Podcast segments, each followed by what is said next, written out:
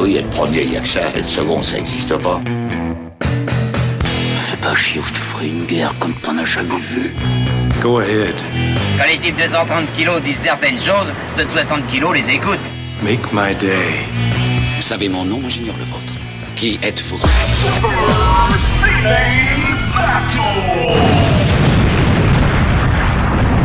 Le second, c'est un con. Super Ciné Battle, c'est le podcast où nous établissons le classement ultime du cinéma. Nous prenons vos listes de films que vous nous adressez pour le classer, du meilleur au pire afin d'obtenir la liste ultime.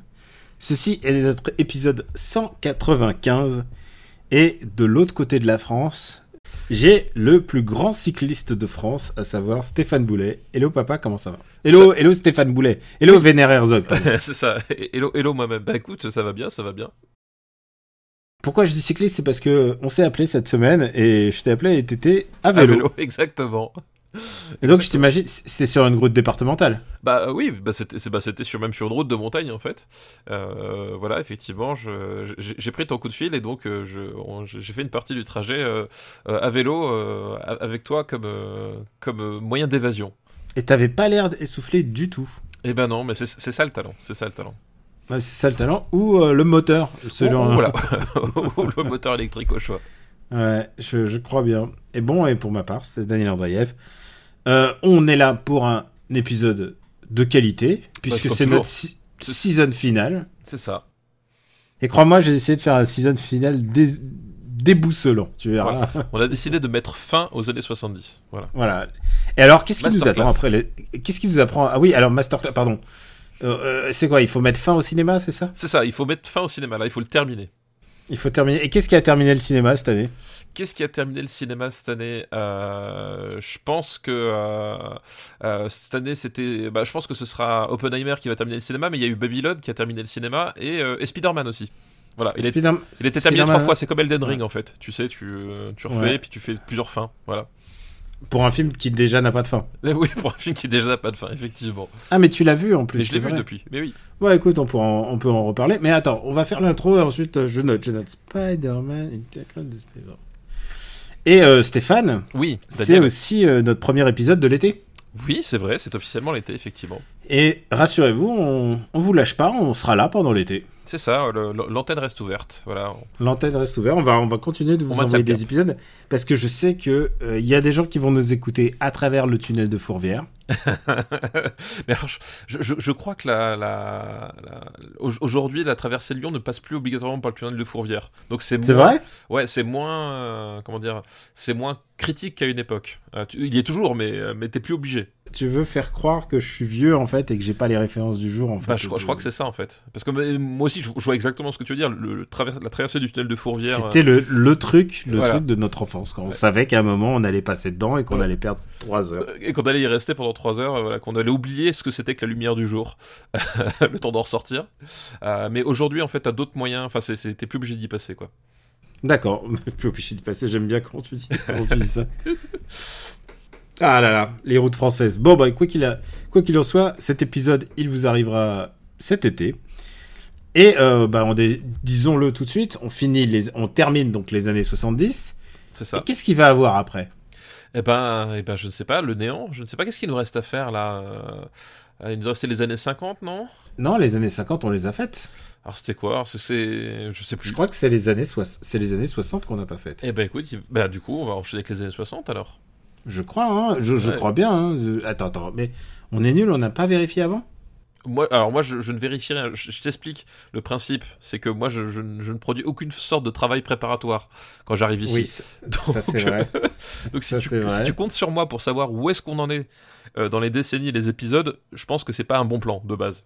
Ouais, ouais, non, je sais que c'était vraiment trop de demander. Euh, en même temps, la dernière fois qu'on a été dans les années 50, c'était en mai 2022. Et les années Euh, 60, c'était quand? Du coup Euh, les années 5, pardon, les années 50. Putain, les années 50. Je suis désolé, j'ai cliqué sur années 50. Euh, je suis désolé, je suis désolé, c'est moi qui ai. ai- Donc la dernière fois qu'on était dans les années 60, c'était en euh, en avril 2021. Ah ouais, donc effectivement, c'est je l'heure d'y retourner, ouais. je pense que c'est les années 60 qui viennent. C'est un épisode où on parlait de Mary Poppins, c'était l'épisode 140. Oh purée. 140. Non mais c'est pas... pas possible. Comme le temps passe vite. Le temps passe vite. Ah, c'est le moment où je dois faire le euh, combien de jours Ah non. de jours avant Avant qu'on Avant. puisse classer Medellin, c'est ça? Avant qu'on puisse classer Medellin, ouais, c'est vrai. Je sais que j'en j'en ai, euh, j'en ai parlé avec, euh, avec Jérôme Lachasse, hein, qui, je, je sens qu'il est, qu'il est, il est tiraillé dans le sens où. euh, Il lui a mis 4 étoiles sur 5 ouais, ouais, je- sur euh, Letterboxd, mais je sens que c'est peut-être parce que Gaston Bide c'est son poteau. Mais tu sais quoi? Peut-être que Jérôme a un point commun avec euh, Gaston Bide. Peut-être qu'il est HPI aussi. Peut-être qu'il a HPI aussi, effectivement. Parce que tu, le sais, hein, euh, Franck Gastambide est HPI. Et HPI, je sais bien, je sais bien. Pour ceux qui savent pas, pour ceux qui c'est la première fois de l'épisode, à chaque fois qu'on prononce le mot Gastambide, on fait cette précision. Juste- Parce que c'est important. tu sais quoi? On est à 2380 jours Oh là là. de... de... Et c'est quoi? On, on est à la moitié en fait presque. Euh, bah, alors, on est en 2023, donc on n'est pas tout à fait la moitié. La moitié, ce sera plutôt aux alentours de 2025, mais je peux peut-être. Alors non, non, ça sera en 2000... Non mais non, ça sera en 2024 en fait, puisqu'on compte oui, l'année parce zéro. que. Voilà, il y a des zéros, effectivement. Donc ce sera en 2024. Donc honnêtement, on est presque à la moitié. Ouais, ouais, ouais. Tu, mais tu dis ça comme si c'était content, c'est ça que je comprends pas. Qu'est-ce Ah, que. écoute, vois, quelle est ah, la on va- perspective qui t'enchante à ce point? Je... On va pouvoir classer Astérix et tous les films. Non, mais surtout tous les films dont tu parles à, à, long- à- à longueur de journée, quoi. Les, les films que tu, dont tu parles. C'est quoi les derniers films que tu as vus cette semaine? C'est quoi ton truc là pour euh, regarder tes, tes films que tu as vus? Euh, Tu sais, t'as, un- bah, t'as une derniers- espèce de liste. T'as une espèce de liste, une espèce Oui. de Tumblr. Su- Sur les Torbox et Sens, Sens Critique, effectivement, j'ai j'ai ma liste des, des, des visionnages euh, successifs que je fais. Les derniers que j'ai vus, c'est euh, un, un témoin dans la ville de Edouard Molinaro avec euh, Lino Ventura. Euh, Ah, pas mal. Et, c'est et quoi ton nom c'est, quoi ton nom sur Letterboxd que je Parce que c'est Euh, c'est de, Vénère Herzog, en fait, je pense, euh, tout simplement. Euh, voilà, j'ai vu Escape Room. Alors, il faut savoir que c'est un délire parce que entre 2017 et 2020, euh, il y a quatre films différents qui n'ont aucun rapport et qui sont des licences à part qui s'appellent Escape Room. Ah ouais, d'accord, ok. Donc c'est vraiment un truc. Et celui-là, donc euh, celui-là, du coup, alors, en France, quand ils étaient en France, pas- certains ont été rebaptisés, donc ne pas confondre avec Escape Game, qui s'appelle aussi Escape Room en français, mais Escape Game c'est le plus connu d'entre tous. Et là, Escape Room, euh, donc c'est, il est sorti avant Escape Game, et le, le, le seul truc intéressant du film, c'est que pendant les, deux premiers tiers du film, c'est une vraie escape room en fait. C'est-à-dire que, tu vois, dans Escape Game, en fait, il commence le film tout de suite. La première salle, c'est un truc où, euh, globalement, voilà, t'es sur un truc euh, que tu ne crois jamais dans une escape room, en fait. C'est un, voilà, c'est un, truc de, de méchant de James Bond, en fait. Euh, alors que Escape Room, le, film se déroule, enfin, les deux premières tiers, tu peux croire que c'est un vrai escape game, en fait, qui tel que tu pourrais en croiser ben, à, à- à tous les coins de rue. C'est le seul truc qui est un peu, un peu, un peu sympa, c'est que ce côté, euh, oui, euh, c'est complètement innocent, enfin voilà, ça ressemble un peu euh, à ce qu'on pourrait connaître tous les jours, sauf que ça dérape. Mais, quand, Mm. mais quand, même quand ça dérape, c'est nul, donc voilà. Eh bien, écoute, je sais, je t'ai trouvé. Tu es à Stéphane Boulet, tout simplement. Oui, ah oui, j'ai mis mon nom, ouais, c'est ça. Et je crois qu'on va pas. Tu sais quoi Ça me ferait plaisir qu'on parle d'un film. Extraction 2. Ah, ah. Parce que parce qu'on pourra cinéma. pas, on pourra pas en parler avant 2800 jours. C'est vrai, c'est vrai, c'est vrai. Euh, Est-ce que ça te fait plaisir de voir Goldshifter oui, faire des faire des faire des high kicks? Et littéralement, euh, enfin, je sais pas, elle tabasse, elle, des mecs quoi. Euh, faire, des kicks, coller, coller des, des headshots, euh, je crois que je. Voilà, c'est le genre de choses dont j'ai besoin dans ma vie. Euh, Et Idris Elba qui vient juste faire un petit coucou quoi, Oui, parce oui, au il, était pas, lo- il était pas loin de la, peut-être sa dacha était pas loin, tu vois. c'est ça. Et donc, ça, donc euh, juste pour résumer, c'est Chris Hemsworth qui a survécu par Oui. Et, euh, et euh, d'ailleurs, il a droit à un training montage. euh, Oui, une fois qu'on lui dit tu vas reprendre la mission, il a droit à un training montage dans la neige. Clairement, c'est une référence Ah bah oui, non mais clairement. à Rocky sûr. 4. C'est Enfin, genre, c'est évident. Donc, est-ce que vous avez envie de voir Chris Hemsworth refaire Rocky 4 C'est oui. La réponse c'est oui. J'aime beaucoup euh, l'angle choisi puisque il se bat contre des Géorgiens Exactement, des Géorgiens. et qui sont tous, mais alors, d'un, c'est des bêtes, c'est des bêtes cruelles. Ah faut bah le ils, dire. sont, ils sont méchants. C'est des Géorgiens méchants. Euh, c'est des Géorgiens méchants et euh, et euh, une fois de plus, voilà, il y a cette espèce de d'équilibre assez assez fascinant que je trouve qu'il y a dans le dans, dans l'extraction entre le l'action terre à terre, un peu, un peu crédible, et le côté complètement, euh, complètement délirant qu'il peut y avoir aussi. Euh, voilà, il y, a- il y a cette, il y a ce plan séquence complètement maboule euh, en plein milieu, Au milieu du film, ouais. au milieu du film qui. En fait, il a, il, a, il a deux vertus, je trouve. C'est que le 1, il, bon, il est super impressionnant. euh, parce que, enfin, le, enfin, il- c'est littéralement un plan séquence qui se déroule sur des dizaines de kilomètres. Enfin, c'est un truc, euh, en termes d'échelle de mise en scène, c'est c'est assez fou. Et, et puis surtout, le truc, c'est qu'en fait, si tu regardes bien le film, euh, euh, c'est pas un gimmick dans le sens où ils, ils ont vraiment utilisé le, le plan séquence pour un truc particulier, une séquence particulière, et que le reste du découpage du film adopte d'autres euh, d'autres angles parce que les scènes d'action sont différentes. Enfin, sais, parce que parfois il y, a un peu ce côté, euh, on va faire des plans séquences partout, etc. euh, et puis il y a des fois ça tombe un peu à plat. Et là, du coup, ils, ont, ils sont décidés, on va en faire qu'un, mais par contre, on va, on va faire un truc qui, qui, écrase tout le reste. Et après, du coup, voilà, ils s'en contentent pas et, ils refont une autre modalité pour le reste des scènes d'action. Et je trouve, ça je trouve ça intéressant que justement, tu sens que les mecs se sont posés la question de se dire comment est-ce que notre plan peut, peut sortir du lot? Bah, En en faisant qu'un seul, mais en faisant un truc euh, complètement, euh, complètement dantesque, quoi. Et ouais, et j'ai j'ai plutôt aimé. Je trouvais que la séquence de fin, donc les 20 dernières minutes, Oui, on aurait pu, sont un peu on aurait ça, pu ouais. les, ouais, elles auraient pu me les enlever, surtout pour que c'est une histoire de- d'enfant qui est retenu en otage. Et ça, on n'y croit pas une seule seconde. Moi, je suis allé au rec, j'en ai rien à foutre. Bah alors, Et surtout le gamin. Ouais, surtout en fait le truc, mais euh, t'en as rien à foutre, mais en même temps c'est- assez drôle parce que il, il va sauver le gamin en otage, mais globalement il y a rien dans son comportement qui, qui nous fait dire euh, il prend des précautions pour que le gamin se fasse pas tuer au passage, tu vois, c'est chiant, il va pour la caisse quoi. Et surtout, Goldshifter est vraiment super, quoi. Ah bah oui, Elle- ouais, ouais. Genre, tu y crois à fond, tu sens qu'elle a fait de l'entraînement. euh, Il y a un truc chez elle, genre quand elle est autoritaire avec un gun. Je Oui. sais pas, j'y j'y J'y crois. crois, ouais, j'y crois Je sais pas, je sais pas pourquoi. tout à fait. Mais en fait, c'est ça être un bon acteur, en fait. Je crois que c'est ça Et effectivement. tu sais quoi Lui, il est pas mal aussi. Hein. Bah lui, je trouve qu'il s'en sort pas si mal en fait. Enfin, il, a- il, euh, il, il- il- il fait vraiment le taf. Tu sens qu'il est impliqué. euh, voilà, il est. Ah bah, euh, il est producteur aussi. Ouais, bah, il- est producteur, tu sens qu'il y croit. Euh, non, non, il y a, y a un truc, tu... bah, comme dans le premier, je, je trouvais qu'il y avait une vraie implication, tu sentais que voilà, il avait vraiment envie de euh, que ça que ça fonctionne et tout, et, euh, et ça fait vraiment le taf, quoi. Euh, J'ai beaucoup apprécié. Voilà, moi j'ai plutôt aimé. euh, Je, je trouvais que le 1 était, avait plus de, de cachet. Bah, je trouve aussi parce qu'on y frappe des enfants, donc euh, forcément. Non, moi j'aurais dit que c'est parce Voilà. que c'est l'Indonésie. Et là, en fait, c'est la, la Géorgie. Un Alors, c'est la Géorgie, en fait, non, pas totalement. Je crois que c'est en Autriche, la grande scène, la grande scène de Ah, peut-être, oui, ouais. Et bon, euh, et en plus, c'est dans des immeubles. Mais par contre, il y a sans doute une des bastons les plus inventives dans une salle de sport que j'ai vue depuis très longtemps. Oui, mais oui, totalement, totalement. Une très bonne utilisation des haltères. On est d'accord. Honnêtement, il y a vraiment une, une utilisation très jouissive de la violence. Oui, c'est ça. c'est- con, c'est con, mais j'aime bien. Mais moi aussi, et en fait, en gros, euh, bah, le film sort l'année de John Wick 4, et en fait, Tyler Rake a ce rapport à la violence que, qui n'est plus présent à mon sens dans John Wick 4, c'est-à-dire que euh, là, t'as as quand même quelques plans, quelques trucs où globalement t'as vraiment mal pour le personnage qui, tu vois, voilà, euh, John Wick 4 il y a un côté plus euh, plus cartoon, plus plus voilà caoutchouc quoi. Là, là t'as deux trois trucs où tu te dis ouais, au fait, ça, ça fait mal, et c'est ça que j'aime bien dans les Tyler Rake quoi. Ouais, et en plus, ils ont annoncé le 3, évidemment. Bah oui, je veux là, dire, c'est oui oui. C'est c'est des films de plateforme, c'est des films, ils savent que t'es là. Tu sais, le mec, t'as regardé AKA, et tu sais, c'est recommandé. Euh, vous vous Oui, devriez sûr, regarder c'est- Time Break. c'est euh, c'est dans la c'est dans la lignée quoi. Bon, on- t'as vu de films, on, on en reparlera peut-être euh, en cours de route dans cette émission. Les gens, elles sont venus plutôt pour, pour nous entendre parler des films des années 70 quand même. Complètement, effe- effectivement. On a fait une petite bifurcation dès le début d'épisode, désolé. Euh, Stéphane, de quoi on a parlé dans l'épisode 194 Ah, je sais pas, j'étais pas là. Ah, si, j'étais là? Ah, je sais je Ouais. souviens plus. On a parlé du Soldat Bleu, Soldat bleu, west- effectivement. Un western euh, classé 46e dans KCO. Un western, on va le dire, euh, Qui déconstruit le western. qui déconstruit le western, un western revendicatif. Complètement, effectivement.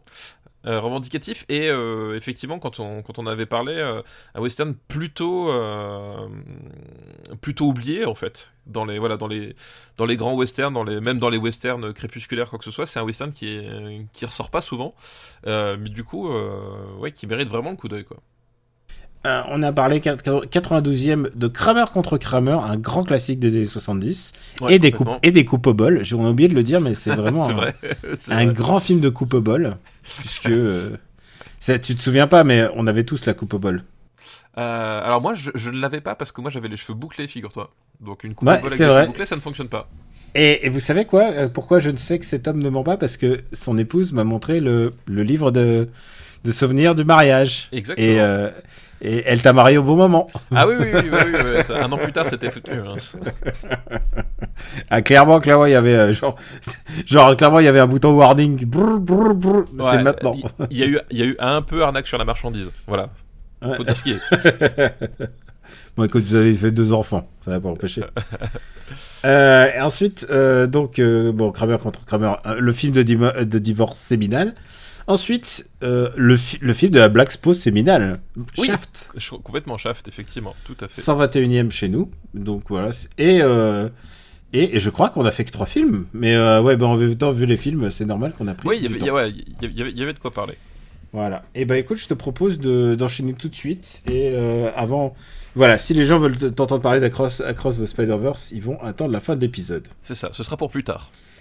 On va prendre une liste qui nous est envoyée par Sitari. Merci Citari pour ta liste. Et donc, euh, je suppose que c'est elle. Donc, elle nous envoie une liste des années 70 qui s'appelle Vie et mort dans des contrées menaçantes. ok. Bonne ambiance déjà, on démarre. Déjà, alors, euh, oui, non, non, mais c'est c'est l'épisode final. hein, tu- on- je- ça peut être, il- ça peut, il- tout peut se passer. hein. Les règles, voilà, il n'y a plus de règles. Il n'y a plus de règles. Le premier film, on l'a vu, c'est La planète sauvage. ah oui, tout à fait. Ok. La planète sauvage qui est chez nous. Puisque là, pas de surprise, il est 52ème quand même. C'est ça, effectivement. Je pense que c'est le dessin animé le plus zarbi qu'on ait dans notre. dans les- Oui, oui, bah, je- ouais, et effectivement, de, de manière générale, c'est un des dessins animés les plus arbiques que tu peux voir. On a quand même un devoir de vacances assez zarbi. On a Le Seigneur des Anneaux réalisé par, en Union soviétique. Ah oui, c'est vrai. Et je sais que tu l'as pas vu, mais euh, c'est une. c'est- pourtant fan de, des. euh, je sais que pour toi. euh, Le cinéma soviétique est important, mais non, mais- et surtout Le Seigneur des Anneaux. oui, Je sais que t'es un grand fan du Seigneur des Anneaux. tout à fait. Le deuxième film de sa liste, c'est Picnic à Hanging Rock Ah, Picnic à Hanging Rock, effectivement. de Peter Weir. Peter Donc c'est le, c'est son premier gros succès.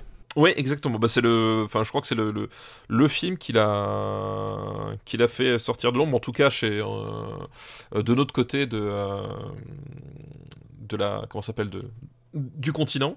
De Euh, continuer parce qu'il faut le savoir, euh, il est australien Il est australien. et c'est un film qui se déroule en Australie, je crois. Oui, oui, tout à fait, tout Mm. à fait. Euh, Peter Weir, qui, est, euh, bah, qu'on, qu'on connaît bien, on avait fait le cercle des poètes disparus, Je pense qu'on a, f- on a couvert euh, les grands films de Peter Weir, mais pas Euh. tous, peut-être, peut-être pas tous. On a vu, on a vu Witness, On a vu Witness, on a vu, bah, évidemment, euh, Truman Show, Truman Show. On a parlé de Master and Commander aussi.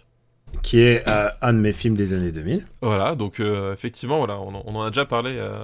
et, et le cercle des poètes disparus bien. entendu. voilà, et tout à fait le cercle des poètes disparus. Euh, Et je crois qu'on a même fait Mosquito Coast. Oui, exact, on a fait Mosquito Coast, effectivement. Donc on a quand même vraiment bien couvert. On- ouais. euh, voilà, il effectivement, nous en reste, il nous en reste. hein. Il reste l'année de tous les dangers. on n'a pas tout fait, Mais- mais, effectivement, on a, on a déjà. Et le a- dernier, et le dernier là, celui avec Ed Harris dans le désert. Euh, je l'ai pas vu celui-là. T'as jamais vu euh, comment ça s'appelle? Le chemin de la liberté en français. Eh ben non, non, non, du coup, je ne, je l'ai pas vu. Il est sorti euh, quand? Je, En fait, même le titre me dit rien, en fait. Je l'ai vu en salle, moi. Je l'ai vu en salle en me disant, Oh, c'est le réalisateur de, de Master and Commander et c'était un peu, c'était un peu son dernier film, ça se sentait quand même. D'accord, ok. Parce que Peter Weir est encore vivant, mais il doit avoir, euh, il a, il approche des 80 ans quand même là. D'accord, ok. Ouais. Mais tu sais quoi, euh, il pourrait réaliser encore un dernier film. Regarde euh, Martin Scorsese, euh, V6 Cinéma quoi. Exactement, c'est ça, exactement. Il pourrait Euh, faire des films de 4 heures. Et, et donc, contrairement à, à ce que certains croient, Pi- Picnic à Hanging Rock, c'est le film qu'il a fait connaître, mais c'est pas son premier film pour autant. hein. Euh, Non, puisque euh, avant ça, il avait réalisé euh, Les voitures qui ont mangé Paris, euh, qui, qui est un film assez particulier. comment Euh, il s'appelait ce film là Euh, Ah non, mais il s'appelle vraiment les voitures, les voitures Oui, qu'on mangeait pas. les Ouais. voitures qui ont mangé, euh, qui ont mangé Attends, Paris. ça c'est le titre, euh, c'est le titre euh, français, mais en fait, on- je crois que c'est les voitures qui, les voitures qui mangent des gens en, en VO. Non, non, c'est The Car That Ate Paris aussi. Ah ouais, c'est vrai? Ouais, Ah, ouais, ouais, d'accord. Bon, et c'est un film, euh, c'est très très particulier, euh, mais en même temps, voilà, ça- en même temps, c'est marrant parce que du coup, le- les voitures qui ont mangé Paris, ça, enfin, c'est un film qui, qui, qui s'inscrivait un peu dans la dans la hausse exploitation, euh, voilà, les films d'exploitation de venus d'Australie avec des, des, prods euh, un peu barrés euh, et un peu fauchés, Euh, et c'est assez bizarre, enfin pas bizarre, mais c'est assez curieux de, voir qu'effectivement dans la foulée, il va te faire Picnic à Hanging Rock qui est pas du tout dans le même esprit, quoi. Qui est euh, même euh, radicalement différent et qui est déjà un film très très personnel, ça se sent. Effectivement. Et donc, euh, Picnic Hanging Rock, en fait, c'est une histoire donc d'un d'un pique-nique. Voilà, qui, a lieu, alors c'est au tournant du, du, du, 20e siècle, où en fait trois, jeunes filles et, et leur professeur, eux, voilà, disparaissent mystérieusement. Euh, et euh, voilà parce qu'évidemment ce, ce sont des euh, ce sont des écoles de jeunes filles euh, voilà et euh, bah du coup on va, mettre en émoi cette espèce de, petite communauté euh, voilà comme comme je disais c'est au début du, 20e siècle donc effectivement il y a y a tout un rapport euh, aux, mœurs qui ne sont plus les mêmes qu'aujourd'hui euh, et qui vont qui, qui, qui, vont en fait essayer de, de voir que qu'est-ce qui qu'est-ce que ça produit derrière ce truc donc c'est un c'est un mystère et en même temps c'est une espèce voilà une espèce d'étude de, de- des mœurs de de la société euh, australienne de enfin pas, pas uniquement de ces années-là, mais à travers le, ce, ce côté un peu, on revient au XXe siècle, voilà, ça, ça, ça, ça passe un peu au crible le, côté un peu traditionnel que, que peut avoir, euh, Un, un peu puritain. voilà, exactement, que peut avoir la société australienne, quoi. Parce qu'il y a un truc qui va se passer, c'est que euh, ces filles vont disparaître. Et au fur et à mesure, on va lancer des recherches, mais bien entendu, l'école euh, et sa directrice, euh, que j'appellerais Madame Mangin, sans savoir comment elle s'appelle, mais Madame Mangin, elle- c'est un, sou- c'est un souvenir personnel, ça, je sens. Madame Mangin, c'est euh, dans Princesse Sarah. Ah, putain, je m'en souvenais plus, quoi. Tu sais, c'était celle qui est la méchante qui punit toujours. Ah, Sarah oui, je vois ce que tu veux dire. Eh ben écoutez, vous n'aurez rien à manger, vous aurez qu'un quignon de pain. Et puis Princesse Sarah est retournée dans sa chambre et fait Oh, mais je n'ai qu'un quignon de pain, il y a mon petit ami la souris qui veut mon quignon de pain, elle, je lui donne quand même. Je fais bien à Sarah, hein, tu vois. Ouais, tu, je- tu, ouais, effectivement, effectivement, j'y ai cru. Tu vois. Sarah, c'est- c'est c'est adapté du- d'un bouquin, mais c'est surtout un dessin animé japonais euh, qui a hanté euh, notre enfance sur la 5. Et globalement, c'est une fille qui était riche et qui devient méga pauvre. Et tous les malheurs du monde lui tombent sur les épaules, mais genre tous les malheurs. c'est ça. Et, euh, et à la fin, et à la fin évidemment, elle est sauvée, mais genre c'est le tout dernier épisode parce que sinon tout le reste, c'est vraiment elle est traînée dans la boue, elle est humiliée et tout ça, voilà. Donc et, et, et quand je dis Madame Mangin, c'est qu'il y a une directrice qui est vraiment dégueulasse, qui regarde avec un air méchant et qui est un peu un peu autoritaire. Mais oui, il y a Le, le il y a regard un- méchant, ça fait partie des directeurs. hein. C'est un truc, tu Mm. vois, ils sont tous comme ça, un peu. mm. Il y a un truc qui se passe en termes de conflit de, de personnes, puisque il y a cette directrice qui est super euh, stricte et du coup, elle veut surtout pas que les gens pensent que les filles aient- se, lai- se laissaient aller à une quelconque débauche. Euh, je crois qu'il y en a celle qu'on retrouve au tout début. Elle témoigne et elle dit Je l'ai vue. euh, j'ai vu une des filles, elle était en sous-vêtements ou je sais plus quoi. Enfin, genre, elle décrit des trucs. Et en fait, personne ne les vous comprend vraiment ce qui s'est passé. Et, euh, et elle te parle d'une lune rouge et en fait, les gens Oui, parce que- Parce qu'en fait, il y a- il y, a aussi toute une histoire. euh, Enfin, le, le- le fameux Hanging Rock euh, qui est dans, du titre, c'est une, une concrétion, euh, une concrétion de, de, de pierre. Et en fait, c'est un. oui, c'est un énorme rocher labyrinthe. Voilà, c'est une espèce d'énorme rocher où, au pied duquel il y a une cave, et c'est d'ailleurs là que disparaissent les, jeunes filles au début du, film. Et en fait, y a, c'est un, rocher qui, est un peu mystique parce que c'est un ancien lieu de culte aborigène aussi. Donc il y a cette espèce aussi de, de, de, couche de, mystère. Voilà, est-ce que euh, que c'est pas un lieu maudit Euh, Qu'est-ce qui a pu se passer Euh, euh, Et justement cette espèce de rapport complètement, euh, euh, enfin de, méfiance absolue de- des blancs d'Australie qui sont installés sur un territoire qu'ils n'ont jamais vraiment essayé de comprendre quoi. Hmm. Ah, complètement. Il y a beaucoup de ça. Enfin, vraiment, c'est un film qui est plein de sous-entendus. Est-ce que ça te surprendrait si je te disais que Sofia Coppola s'est vachement inspiré de ce film? Euh, pour euh, Virgin Suicide. Suicide Non, tu vois, je, voilà, je l'ai, je avant même que tu termines ta phrase, je, je savais où tu voulais aller. Bah euh, non, je suis pas très très surpris. Effectivement. Mais en fait, c'est, je crois que c'est, enfin, tout meilleur. On sait que chaque film de, de euh, Sofia Coppola s'inspire de quelque chose. Et celui-là en particulier, bah, s'inspire de ça parce que il y a le fait de qu'est-ce qui se passe vraiment dans leur tête, parce que c'est ça, Ouais. on sait qu'on comprend pas ce qui se passe dans la tête des filles. Euh, que- comment elles en sont arrivées là et et surtout la réaction des gens autour en fait. Parce Ouais. qu'il y en a il y en a qui se disent on va aller les chercher ils deviennent fous. Euh, personne comprend exactement ce qui s'est passé. Et surtout il y a un truc et ça c'est euh, pour ceux qui ont vu ce film ils le savent c'est que la photo est assez incroyable. C'est-à-dire que c'est une photo ultra éthérée c'est-à-dire c'est vraiment c'est un film qui est prêt en comment dirais-je en contraste. Les contrastes sont très très forts dans ce film. Euh, les plans sont sont lumineux euh, c'est on pourrait pas croire que c'est un film d'angoisse ou qui a oui, une- ouais, ouais, oui, effectivement, ouais, tout à fait. c'est toujours tout, c'est toujours très ample et je pense que Midsommar s'inspire aussi de ce, de ce genre de de, de film. Ouais, tout à fait. Effectivement, il y a, y un côté, effectivement, on, euh, voilà, on, on- on- il tire parti de la, la- de la lumière australienne qui est, bah, qui est une lumière très, euh, euh, très forte, très caractéristique, mais en même temps, il ne filme pas ça du tout comme, euh, comme les autres réalisateurs australiens pouvaient filmer l'Australie. C'est-à-dire qu'effectivement, on n'est pas du tout sur, de, sur des tons agressifs en termes de couleurs, quoi que ce soit. On est au contraire sur, un, euh, sur quelque chose qui, qui essaye de rester très, tu l'as dit, très, très éthéré en fait, euh, avec, avec des couleurs presque pastel compte tenu de, du, euh, du décor alors que voilà t'es en Australie t'as, de la roche rouge t'as de t'as de t'as de l'herbe très jaune très verte mais euh, il y a un côté très adouci et en même temps euh, Ça ressemble à une peinture de oui. de hum, impressionniste, on dirait. ouais totalement ouais, ouais. Je sais pas, je sais pas à qui ça fait vraiment penser parce que c'est vraiment c'est vraiment très très très lumineux en fait. Et ouais, ça rappelle vraiment du début de la re- de, de l'impressionnisme en fait. Totalement, ouais. Et il y, a- effectivement il y a, y, a, y a un cachet qui est assez, euh, assez singulier euh, visuellement dans ce, dans ce film, qui en plus s'accompagne justement de le, du, qui est appuyé par le, justement par, le rythme et, et cette espèce de ton, parce que euh, il y a cette espèce de mystère, mais qui, qui est pas juste un mystère policier en fait. Enfin, faut, faut, euh, faut comprendre que, le, que, que la partie mystérieuse c'est pas un, thriller en tant que tel, mais c'est plus effectivement ce, côté de, cette espèce d'incompréhension qui va saisir tout le monde euh, sur ces sur ces événements et les événements que ça va déclencher ce voilà ce, côté parfois un peu euh, un peu hors du temps que de de, de, certaines séquences ou de, certaines réactions où euh, tout est un peu euh, tout est un peu bizarre sans qu'on comprenne exactement le pourquoi du comment quoi.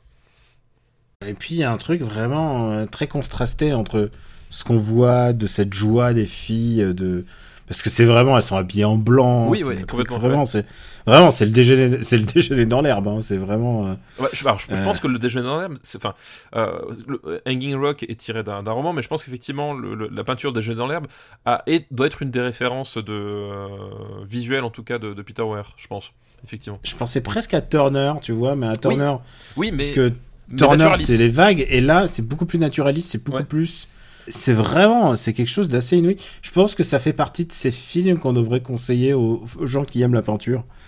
Euh, tu sais un peu comme euh, je sais pas comme euh, euh, presque Barry Lyndon tu vois j'ai envie de dire. Où tu vois où tu sens qu'il y a des forts contrats où il y a des lumières où il y a des des trucs très particuliers en qui sont qui ou, ou, près- ou j'ai envie de dire Terrence Malick tu vois c'est Oui, ouais, c'est très malikien en fait ce qu'on est. Effectivement, c'est très très malikien. Surtout en plus, bah, là, quand tu prends le, le Malik de- des débuts, en fait, euh, Mm. le- les moissons du ciel, etc., on, on retrouve effectivement euh, un peu ces atmosphères, euh, même si effectivement le- l'approche de, de Malik est peut-être, euh, euh, comment dire, encore plus naturaliste. et, plus naturaliste et parce que là effectivement il y a un côté stylisé parce qu'effectivement ch- chez Malik t'as vraiment euh, les couleurs de la nature en mouvement en fait dans le dans les moissons du ciel euh, typiquement.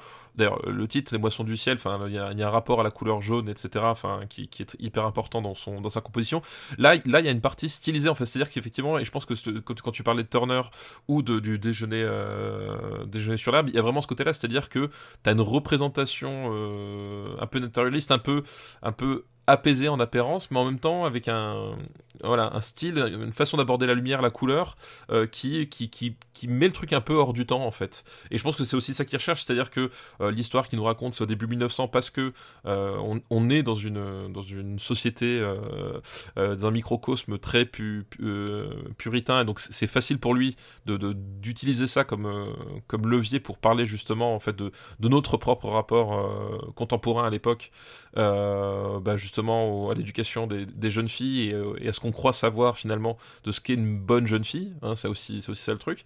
Euh, et en même temps, voilà, il y a cette espèce de, de, mise à distance, hein, justement pour montrer que bah, cette espèce d'énigme, elle est dans l'air de façon, euh, de façon très diffuse en fait. C'est, la disparition finalement, c'est pas le côté, c'est, enfin, c'est presque pas l'aspect le plus mystérieux du truc. Oui, c'est, presque ce que les gens vont dire autour. Voilà, exactement puisque on sait qu'à un moment il va y avoir une disparition. Enfin, c'est ça. Enfin, je veux dire, c'est un peu le sujet du film. Euh, est-ce que tu aimes ce film? Oui, j'aime euh, j'aime beaucoup euh, Panic and Rock. Et, Est-ce que c'est pas genre le premier succès, premier gros succès de ah bah australien qui a ouvert la voie un peu à Mad Max derrière? Bah, en fait, c'est effectivement un, des premiers succès de, de cette ampleur-là. Surtout qu'en plus, voilà, comme, je disais, c'est que on, est dans les années 70, où voilà, le, le cinéma australien se cherche un peu, n'a pas, n'a pas, n'a pas beaucoup de moyens. Euh, et euh, ce, ce... Ah, il t'a parlé de la hausse-potation. Voilà, et, et, et, ça tournait beaucoup autour de la hausse-potation. Et effectivement, là, c'est un film qui dénote vraiment par rapport à ça, qui, qui, est presque un film euh, avec une. Euh, c'est un, un, film qui, qui, est classique en apparence, puisque c'est un film qu'on peut considérer un costume. Euh, c'est un drame, c'est pas un film de genre. Euh, voilà. C'est pas, c'est pas un horreur, c'est pas un film d'horreur. C'est pas un film d'horreur, c'est pas. Un... C'est pas un film d'horreur, mais c'est un peu flippant quand même. Oui, mais en tout cas, il y a une partie angoissante en tout cas dedans. Euh, mais en tout cas, voilà, c'est pas, ça appartient pas à un genre de cinéma d'exploitation. et en même temps, la façon dont, dont, dont, il le filme, dont il nous cadre tout ça, effectivement, il y, a un, il y a un truc qui le renvoie pas du tout à la, au, cinéma de, de, de historique entre guillemets qu'on pouvait faire euh, dans, les années 60. Quoi. Il y a un truc un, peu plus moderne que ça. Et je pense que c'est euh, c'est ça, c'est-à-dire qu'il y a cette espèce de curiosité en disant tiens, ça, ça, ressemble à un film que pourraient produire les Américains, sauf que euh, il y a ce ton, cette façon de, traiter l'image qui, qui tout de suite le, démarque de ce qui se faisait à ce moment-là. Mais ouais, il faut, faut compter ça dans les années 70 l'émergence de la nouvelle vague, enfin d'une la new wave australienne. Euh, moi, c'est aussi un film que j'aime beaucoup. Il y a juste un truc que je trouve qui a un chouïa mal vieilli. Alors, je, ne sais pas si le film existe en, VF, hein, bien sûr, mais en VO, la plupart des filles sont en post-synchro et genre. Ah, c'est un post-synchro presque. Euh, presque un peu abusif, quoi. Ça, tu, je me demande vraiment si c'est pas fait exprès pour être un peu déjà maliquin. C'est-à-dire, il y a beaucoup de scènes où les filles sont en train de nous narrer la situation par-dessus par -dessus les images, en fait. Mhm. Et je me demande si c'est pas déjà du proto-malique, en fait. Bah, peut-être. Alors, c'est que moi, je, je, je, me, enfin, ça m'avait pas marqué à l'époque où je l'avais vu. Euh, ah, tu, sens que c'est pas leur voix et euh, tout. c'est sûr et certain, quoi. ça c'est possible, ça je te, je te, je te laisse volontiers euh, le bénéfice là-dessus. J'écoute, je sais pas, du coup moi j'avais pas perçu ça de cette façon-là, mais, mais est-ce que voilà, alors est-ce que c'est vraiment fait exprès ou est-ce que ça c'est lié aux conditions de production, c'est-à-dire que là on est sur un sur un film qui a, qui a globalement du budget pour un film australien, euh, voilà. Enfin, je sais pas si le casting, euh, a tenu compte aussi de leur capacité de, de de, de, parler, de dire des trucs un peu angoissants à la caméra en fait. Oui, alors est-ce que c'est ça? Est-ce qu'à un moment, est-ce qu'à un moment donné, il n'était pas un peu coincé entre le, fait de devoir faire son film avec son casting et hmm. et, euh, et de finalement de, de, se rendre compte qu'il n'avait pas exactement ce qu'il voulait? Euh, Ça, je sais pas du tout. Je, ne sais pas du tout euh, si l'histoire. Ah, et non, mais surtout, on on saura pas. Enfin, vraiment. Je sais que je sais qu'en tout cas, ça, tu, tu clairement le, film a été gosse doublé, c'est sûr à terre ça. Euh, mais en tout cas, c'est un film que j'aime beaucoup et comme je te disais, euh, comme souvent avec euh, Sofia Coppola, j'aime bien les films originaux dont tu es assez inspiré. mais alors, plus ou moins que les films de Sofia Coppola, c'est ça la question Ah bah toujours plus. Toujours plus. toujours plus. Et, tu vois de, tu vois à quel film je pense ou pas? Oui, j'en vois, je vois certains. Je, je les ai peut-être pas tous, mais j'en vois certains. Bah, elle a pas fait un remake des Proies? Bah oui, Mais là, là, par contre, c'est même plus que de l'aspiration. Là, pour le coup, c'est marqué dessus, tu vois. Ouais. Non, mais je veux dire, bon, Mais- en tant que. Oui, oui là, c'est vrai que c'est carrément le même film. C'est ca- c'est carrément le même film. Mais, mais C'est qui qu'elle a pris pour le mec de- C'est qui- qu'elle a pris pour le mec dans la version d'un remake C'était Colin Farrell, non? Ouais, ah bah tu sais quoi, euh, ça, passe. C'est. Ouais, non, je peux comprendre Colin Farrell en, en enfoiré. Mais tu sais quoi, en, en plus, là pour le coup, on dévie sur Sofia Coppola, mais il y a une, euh, il y a, y a, y a pas de, de hasard que qu'elle qu'elle ait fait un remake des proies et qu'elle se soit inspirée de Panic, euh, Picnic à. alors je, je dis Panique pourquoi? Euh, parce que euh, étant légèrement dyslexique, quand je voyais le titre du film en anglais, euh, Mhm. donc Picnic écrit P-I-C-N-I-C, je lisais systématiquement Panique. Je n'arrivais Mhm. pas à lire euh, Picnic. Et du coup, c'est un truc qui m'est resté. Donc euh, parfois, je dis Panique en Hanging Rock, je ne sais pas, voilà, ça, ça sort comme ça. Mais bref, euh, quand, quand tu vois le- les proies d'un côté et euh, Picnic à Hanging Rock de l'autre, qui a servi de base à, à Virgin Suicide, il y a quand même une vraie filiation dans les deux cas. Ouais, et d'ailleurs, c'est- Il y a un vrai cinéma, il y a un vrai cinéma cohérent. Ouais, il y a un vrai cinéma cohérent et effectivement et c'est marrant parce que même la façon dont Don Siegel tourne quelques scènes, les scènes en tout cas du, du- de la mise en place de l'histoire de, des proies, euh, je trouve qu'ils ont euh, il y a une tonalité qui est assez proche de certaines scènes de pique-nique à Hanging Rock en fait. Il y, a, il y a une vraie filiation je trouve dans ces euh, Mhm. cinématographiques dans ce dans ces univers là quoi. Bah écoute, on va le classer. Alors, où est-ce qu'on va le classer? Euh, Alors, c'est. Hop, hop, hop. Euh, C'est mieux que le commando des morts vivants, déjà. Et il est où Euh, C'est un autre Ouais, film c'est avec des gens qui disparaissent, mais. C'est tout à la fin. c'est un autre film avec des gens qui disparaissent, mais. euh, euh, ouais, tu sais, dans l'absolu, euh, Le Trou Noir, c'est un film avec des, films, avec des gens qui disparaissent. mais- C'est vrai, c'est vrai, c'est vrai. Euh, Je regarde. Qu'est-ce qu'on a Qu'est-ce qu'on a dans la liste? Euh, On s'est trompé énormément. Par rapport à. Par rapport à Obsession. On l'a mis aux Obsession. 153ème. Sans- Alors je préfère, euh, même si euh, j'aime beaucoup Brian, je préfère Picnic à Hanging Rock personnellement. Ouais. Euh, je, trouve la, la proposition enfin plus plus forte. Tu vois, c'est mieux que Moonraker, tu vois. Ah ouais, non, c'est bien mieux que Moonraker, c'est mieux que Moonraker. C'est mieux que Shaft, pour rester dans, le, dans la semaine dernière. Euh, après. Et tu vois, c'est comparable à la montagne sacrée, j'ai envie de dire. Et il est où la montagne sacrée? 104ème. 104ème. Oui, c'est pas. Oui, ouais, c'est moins. C'est moins je barré, préfère- mais. Et je préfère ça à la montagne sacrée. Ok. Je pense que je peux monter encore. Euh, C'est moins bien qu'Aguirre. Ah, très bonne comparaison. Aguirre, on l'a mis où? Ah oui, je vois. 4- 87ème. Euh, moins bien qu'Aguirre. Je préfère. euh, Je préfère French Connection, tu vois, déjà quand même. Ouais, je Euh, préfère French Connection aussi. Alors, personnellement, je préfère Magnum Force. Euh, Mhm. Mais tu vois, euh, voilà, quelque part. euh, Ouais, Je préfère l'évadé d'Alcatraz. Ok. Euh, alors, je préfère Soldier of Orange, mais par contre, on peut me mettre entre Soldier of Orange et Tintin et le lac des Ro- J'allais requins. dire, je garde Tintin et le lac aux requins dessus, mais entre Et- Tintin et, le lac et le privé. Et le privé, à la centième place, À la centième place, donc, c'est euh, Picnic à Hanging Rock. à Hanging, Ro- Hanging. Hanging Rock. Hanging Rock. Hop là. Cette liste nous a été envoyée en 2020 par euh, Citari, je tiens à le préciser. Ah bah oui, bah merci répondu. J'espère que tu es toujours là. Euh, J'espère. Ah, Attention, je suis allé taper dans des vieilles vieilles listes, hein, du coup. Bah, je- j'espère-. J'espère que depuis elle est pas partie écouter des trucs genre shitlist ou des trucs comme ça, enfin ce serait quand même la honte quoi. Ah, tu sais quoi, je vais biper euh, ce que tu dis parce que je- on- on- on- tu sais quoi, on va faire comme les concurrents, on va pas citer même, tu vois. C'est ça, on, ne cite pas, on ne drop name, euh, drop name pas. Euh, alors, du coup, euh, on a fait Planète Sauvage, on a fait Pique-Nique, il nous en reste un. Alors, je te rappelle, c'est Vie et mort dans des contrées menaçantes. Et, et j'espère que tu as vu Profession reporter. Euh, Ah, oula Profession qui s'appelle The Passenger, je crois, de Antonioni.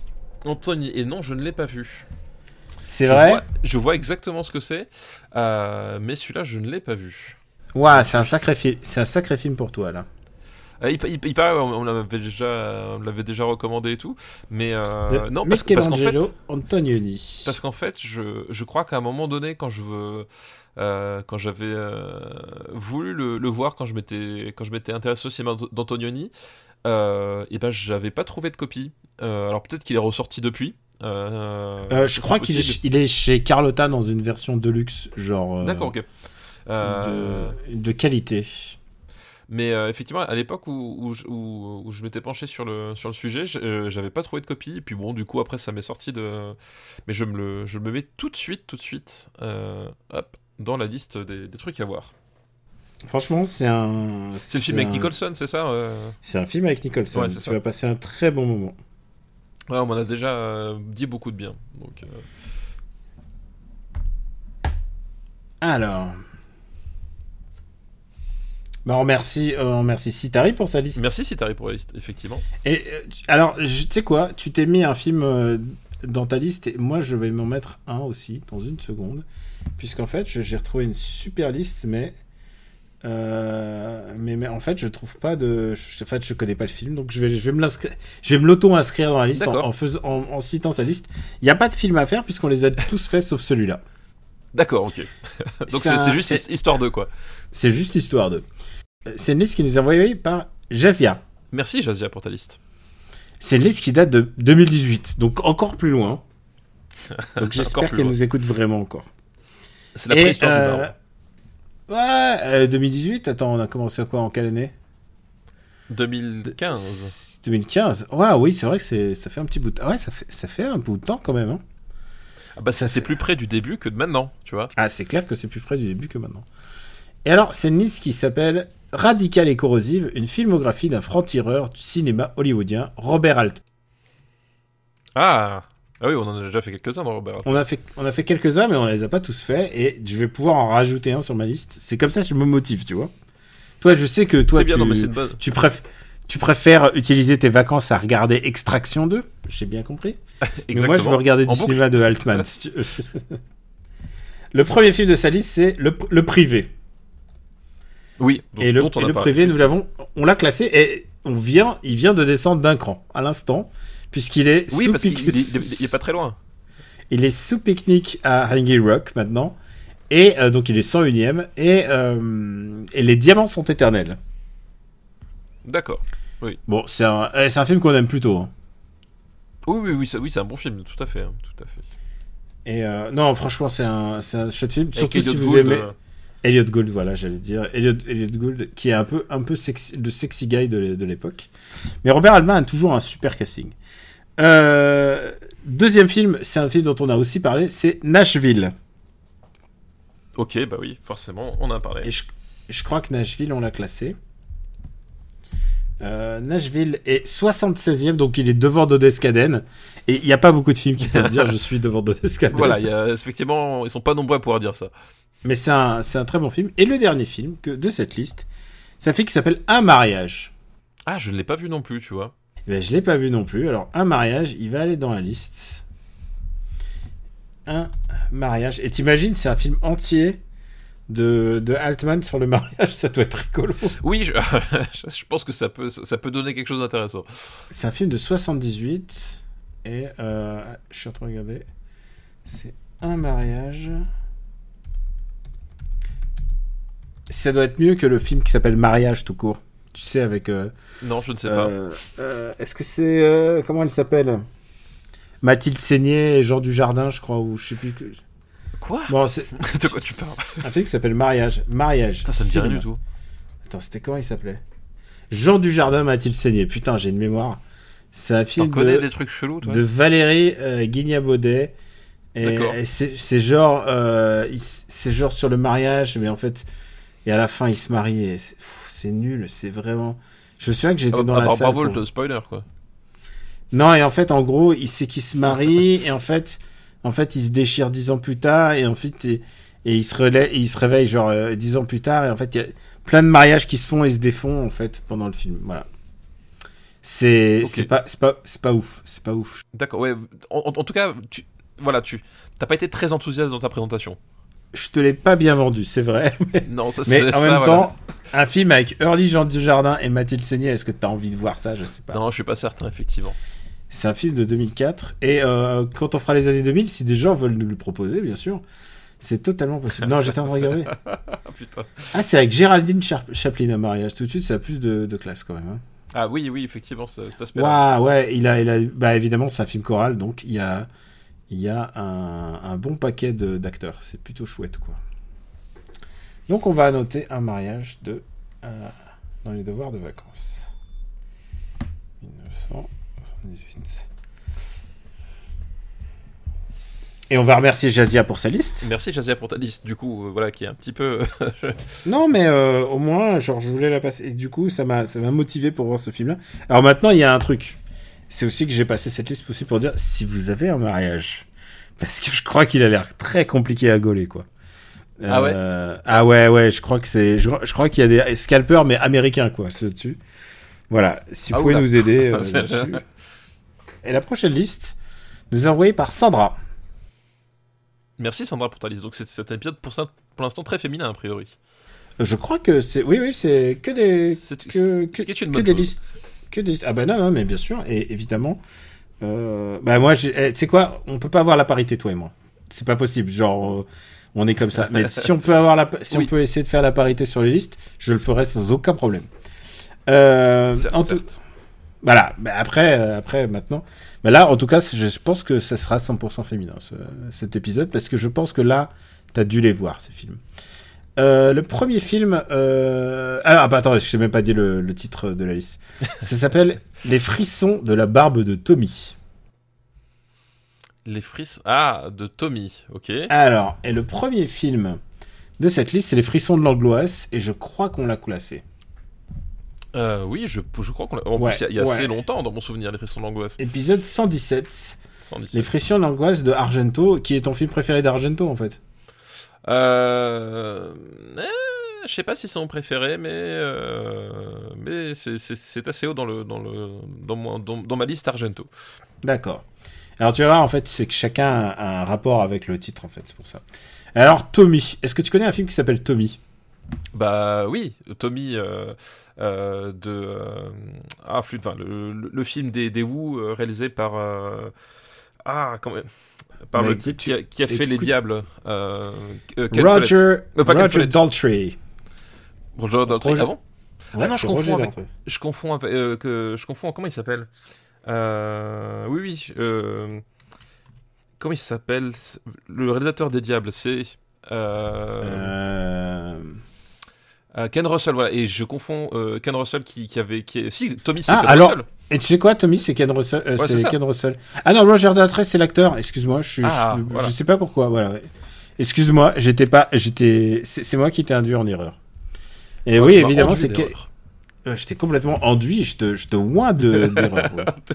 Exactement. Donc, Ken, Ken- Ken Russell qui a réalisé, euh, qui a réalisé beaucoup de clips en fait dans le temps. Oui, qui a réalisé beaucoup de clips et qui après est, enfin, est, est devenu aussi un, un réalisateur de films chelous. hein, je crois qu'on on peut le dire comme ça. Euh, Est-ce qu'on a Russell déjà classé du Ken filmo, euh, Russell On a fait les diables ou pas euh, De quoi on a fait quoi? Est-ce qu'on a fait les diables? Non, on n'a pas fait les diables, ça c'est une certitude. Euh, on n'a pas fait. euh, euh, Qu'est-ce qu'on aurait pu faire de Ken Russell Au-delà du réel, on l'a pas fait non plus. il me semble Non. pas. Non, non, je crois, je crois pas qu'on en ait fait, qu'on en ait fait beaucoup. Mais voilà, c'est un, c'est un style assez, enfin c'est, du cinéma particulier quoi, de Ken Russell. Disons que, ouais, il est. euh, c'est un cinéma. euh, comment on dit déjà chez les jeunes Barré. je sais pas si les jeunes disent barré en fait. Je pense qu'ils doivent dire autre chose. Ils doivent avoir un autre vocabulaire. Barré, c'est trop. C'est quoi C'est une référence à Mitterrand quand il a dit Ah, vous voulez dire que je suis câblé? Et que je suis câblé. On plus chez Alors moi, on que- dit câblé. Per- Personne ne dit câblé. Personne. et euh, c'est euh, oui, c'est un et surtout c'est un c'est un réalisateur très musical qu'on va le voir puisque évidemment comme tu l'as dit c'est euh, l'adaptation euh, c'est D'un album des Who, tu, en fait. tu l'as vu? Oui, oui, j'ai vu, j'ai vu, je connais très bien le disque aussi. euh, euh, voilà, et c'est, euh, euh, c'est voilà, le, pitch de base, c'est que c'est un, donc ça raconte l'histoire de, Tommy qui, qui de- devient sourd, muet et aveugle, et et comment dire, et qui, euh, qui a une fascination particulière pour, euh, euh, pour les miroirs et le billard, enfin pas le billard, le, le flipper, Mm. d'où la chanson Pinball Wizard, qui, qui- qui est une des chansons les plus, enfin pas la plus connue, mais une des chansons les plus connues des, des Who, et qui est une excellente chanson. Euh, voilà, en gros, il a des obsessions un peu cheloues, euh, il vit avec sa mère, euh, voilà, qui, qui, bon, il a un rapport un peu bizarre avec elle aussi, parce que forcément, ça, ça- il faut toujours des rapports bizarres, euh, euh, voilà. Euh, et en fait, un jour, Tommy, littéralement, de façon très très littérale, va passer de l'autre côté du miroir. Euh, et là, euh, on va partir dans un trip euh, euh, presque, euh, Euh, presque narcotique. psychédélique, Narcotique, n'ayons pas peur de mots. C'est narcotique. Ouais, mais c'est les où dans les a- années 50, euh, dans les années 70 quand même. S- euh, bah, c'est dans les années 70, il y a, il y a un rapport aussi avec, euh, avec, euh, le, les- avec Dieu, des délires mystiques, etc. euh, voilà. Euh, et, et- et quand tu dis narcotique, d'ailleurs, il y, a, euh, il y a un personnage, enfin une chanson de, de, de, de, de l'album, mais un personnage aussi, euh, qui s'appelle Acid Queen, euh, et qui est joué par Tina Turner. C'est vrai, il y a, y a Tina Turner. Il y a aussi d'autres stars du rock de l'époque qui, qui sont dedans. Il y a hum, Il y a Elton Euh, John, Elton John, évidemment, et il y a Eric Clapton. Eric Clapton aussi, ouais, tout à fait. Hmm. Et, euh, et puis après, évidemment, il y, y a les, il y a les Who, Kiss Moon, Pistonsen, voilà. Et qui- euh, qui ouais. Il y a où il y a Pistonsen et Oliver Reed qui est un peu le le personnage central de l'histoire. Enfin pas personnage central, il joue le le père de Tommy. Enfin pas le père biologique en fait, c'est ça en fait. Au début c'est que euh, le- au début c'est à peu près normal en fait. C'est un gamin qui naît euh, d'une histoire euh, pas adultérine mais c'est l'histoire d'un mec qui vient. euh, son père est, dans l'armée et son père et je crois qu'il est assassiné au début. Enfin, c'est toute histoire. Oui, c'est une ça, parce histoire- Euh, parce que parce qu'en fait justement le, personnage de Tommy assiste au meurtre de son de son père Voilà, de son père. euh, de son père et c'est ça en fait qui va le provoquer la, la perte de ses sens en fait Hmm. Et, euh, et bon, c'est un film. euh, Quand on dit opéra rock, c'est pas souvent dans la marchandise. Ah oui c'est vrai c'est vrai Euh, oui oui c'est un euh, alors c'est- intéressant que justement ils aient choisi euh, Ken Russell pour faire ce film là parce que euh, Ken Russell, il a, a, il aime, il aime beaucoup euh, jouer avec tout ce qui est, euh, tout ce qui est expérimental et artisanal. Enfin, surtout euh, artisanal en fait, plus qu'encore qu'expérimental. C'est-à-dire que euh, lui, quand à un moment donné, il va, il va vouloir faire quelque chose, raconter quelque chose, ou, utiliser un, effet spécial quoi que ce soit, il aime bien le, côté un peu, un peu chelou, un peu étrange, un peu artisanal. Voilà, et c'est quelque chose qui va traverser sa, carrière et qui, qui là justement il s'en donne un cœur joie parce qu'en fait il a, des prétextes en or. Il a des prétextes en or puisque là on, est, rentre en fait dans, dans, dans l'esprit d'un jeune homme perturbé en fait et du coup bah tu peux à peu près faire ce que tu veux quoi. Et euh, il y a un, un caméo aussi, enfin pas un caméo, il a plus qu'un caméo quand même, mais c'est un autre comédien qui va, qui va faire une jolie carrière, hein, puisque la même année, il, se- il joue dans Vol au-dessus d'un nid de coucou, c'est euh, Jack Nicholson. C'est Jack Nicholson, c'est ça exactement. Jack Nicholson qui joue, qui joue genre littéralement le personnage, le personnage du méchant d'antan. enfin, enfin, il, joue, il joue un psy ou un truc comme ça, enfin genre c'est absurde. Et euh, Elton John, et Elton John, je sais plus ce qu'il fait, mais alors il est, enfin tu pouvais pas demander à Elton John de faire un rôle normal en même temps. Oui bah oui bah, bah, pas dans les années 70. hein. Oui, voilà, tu, en plus, c'est la période où, euh, euh, où Elton John est, euh, est en pleine, pleine possession de, de ses moyens euh, créatifs et euh, même euh, personnellement, c'est le moment où voilà, il est, il est le, plus, le plus Elton John. Et du coup, effectivement, il, il joue, enfin, il joue un personnage extrêmement fantasque aussi, oui. Est-ce que c'est un film que t'aimes bien? Alors c'est un film, alors c'est un film que j'aime bien parce que j'adore sa BO, bah, parce que voilà, euh, encore une fois, euh, l'album de des Who est quand même assez euh, assez, assez, fou. Euh, voilà, c'est pareil. Là, on, était dans la période des, des Who euh, où les mecs, ils, ils, ils avaient sorti The Who Sell Out, ils avaient fait enfin Made Generation, etc. On, ils étaient en pleine, en pleine, pleine ascension et puis même, même au-delà parce que l'album qui suit, ça va être Who's Next. Enfin, c'était vraiment le. S'il y avait un moment où, où les mecs, ils, ils, savaient faire la, musique, c'était euh, c'était à ce moment-là. Donc la BO est absolument extraordinaire. Euh, voilà, Pete Townsend, Kiss Moon, Kiss Moon, un des plus grands batteurs de l'histoire du, euh, du rock. voilà, après, le film, au-delà de la BO, je suis pas forcément toujours convaincu, surtout quoi. Enfin, pour le coup, moi, je l'ai découvert, mais c'est peut-être le cas d'autres personnes, mais j'ai découvert après The Wall d'Alan Parker. Et quand même, le, donc il y a des similitudes dans le sens où dans les deux cas, on rentre dans l'esprit perturbé d'un jeune homme, euh, euh, voilà, avec des, des, des visions euh, de différentes natures, etc. mais globalement, comme je l'ai vu après The, Wall, c'est quand même beaucoup moins maîtrisé que The Wall, en fait, euh, sur, euh, sur pas mal de trucs. Euh, et voilà, et c'est un film qui, qui, qui, est vraiment, vraiment très, très bizarre, quoi. voilà, il y a le côté expérimental et tout. voilà, le côté délire, psychotrope, bon, c'était les années 70, ok, mais voilà, c'est pas un film que je que j'aime revoir quoi. Autant The Wall, je trouve qu'il tu peux vraiment vraiment te projeter dans plein de trucs euh, et visuellement il y a des trucs que je trouve vraiment fous, euh, vraiment fous dans, dans, dans, la, dans la vision voilà de euh, d'Alan Parker. mais là, je trouve que ça tombe parfois un peu à plat quoi.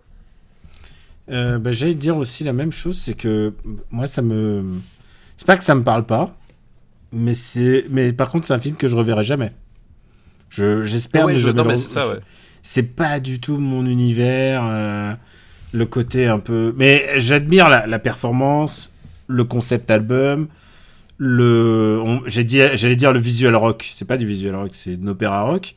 Mais clairement, on est, euh, c'est des pionniers hein, quand il faut. Ah bah complètement. Alors quand tu vois, quand t'es en train de regarder ça et tout ça, tu te dis ah ok, je suis en train de voir un truc qui va être, euh, qui va faire date. Mais par contre, en termes de genre plaisir, plaisir de regarder ça.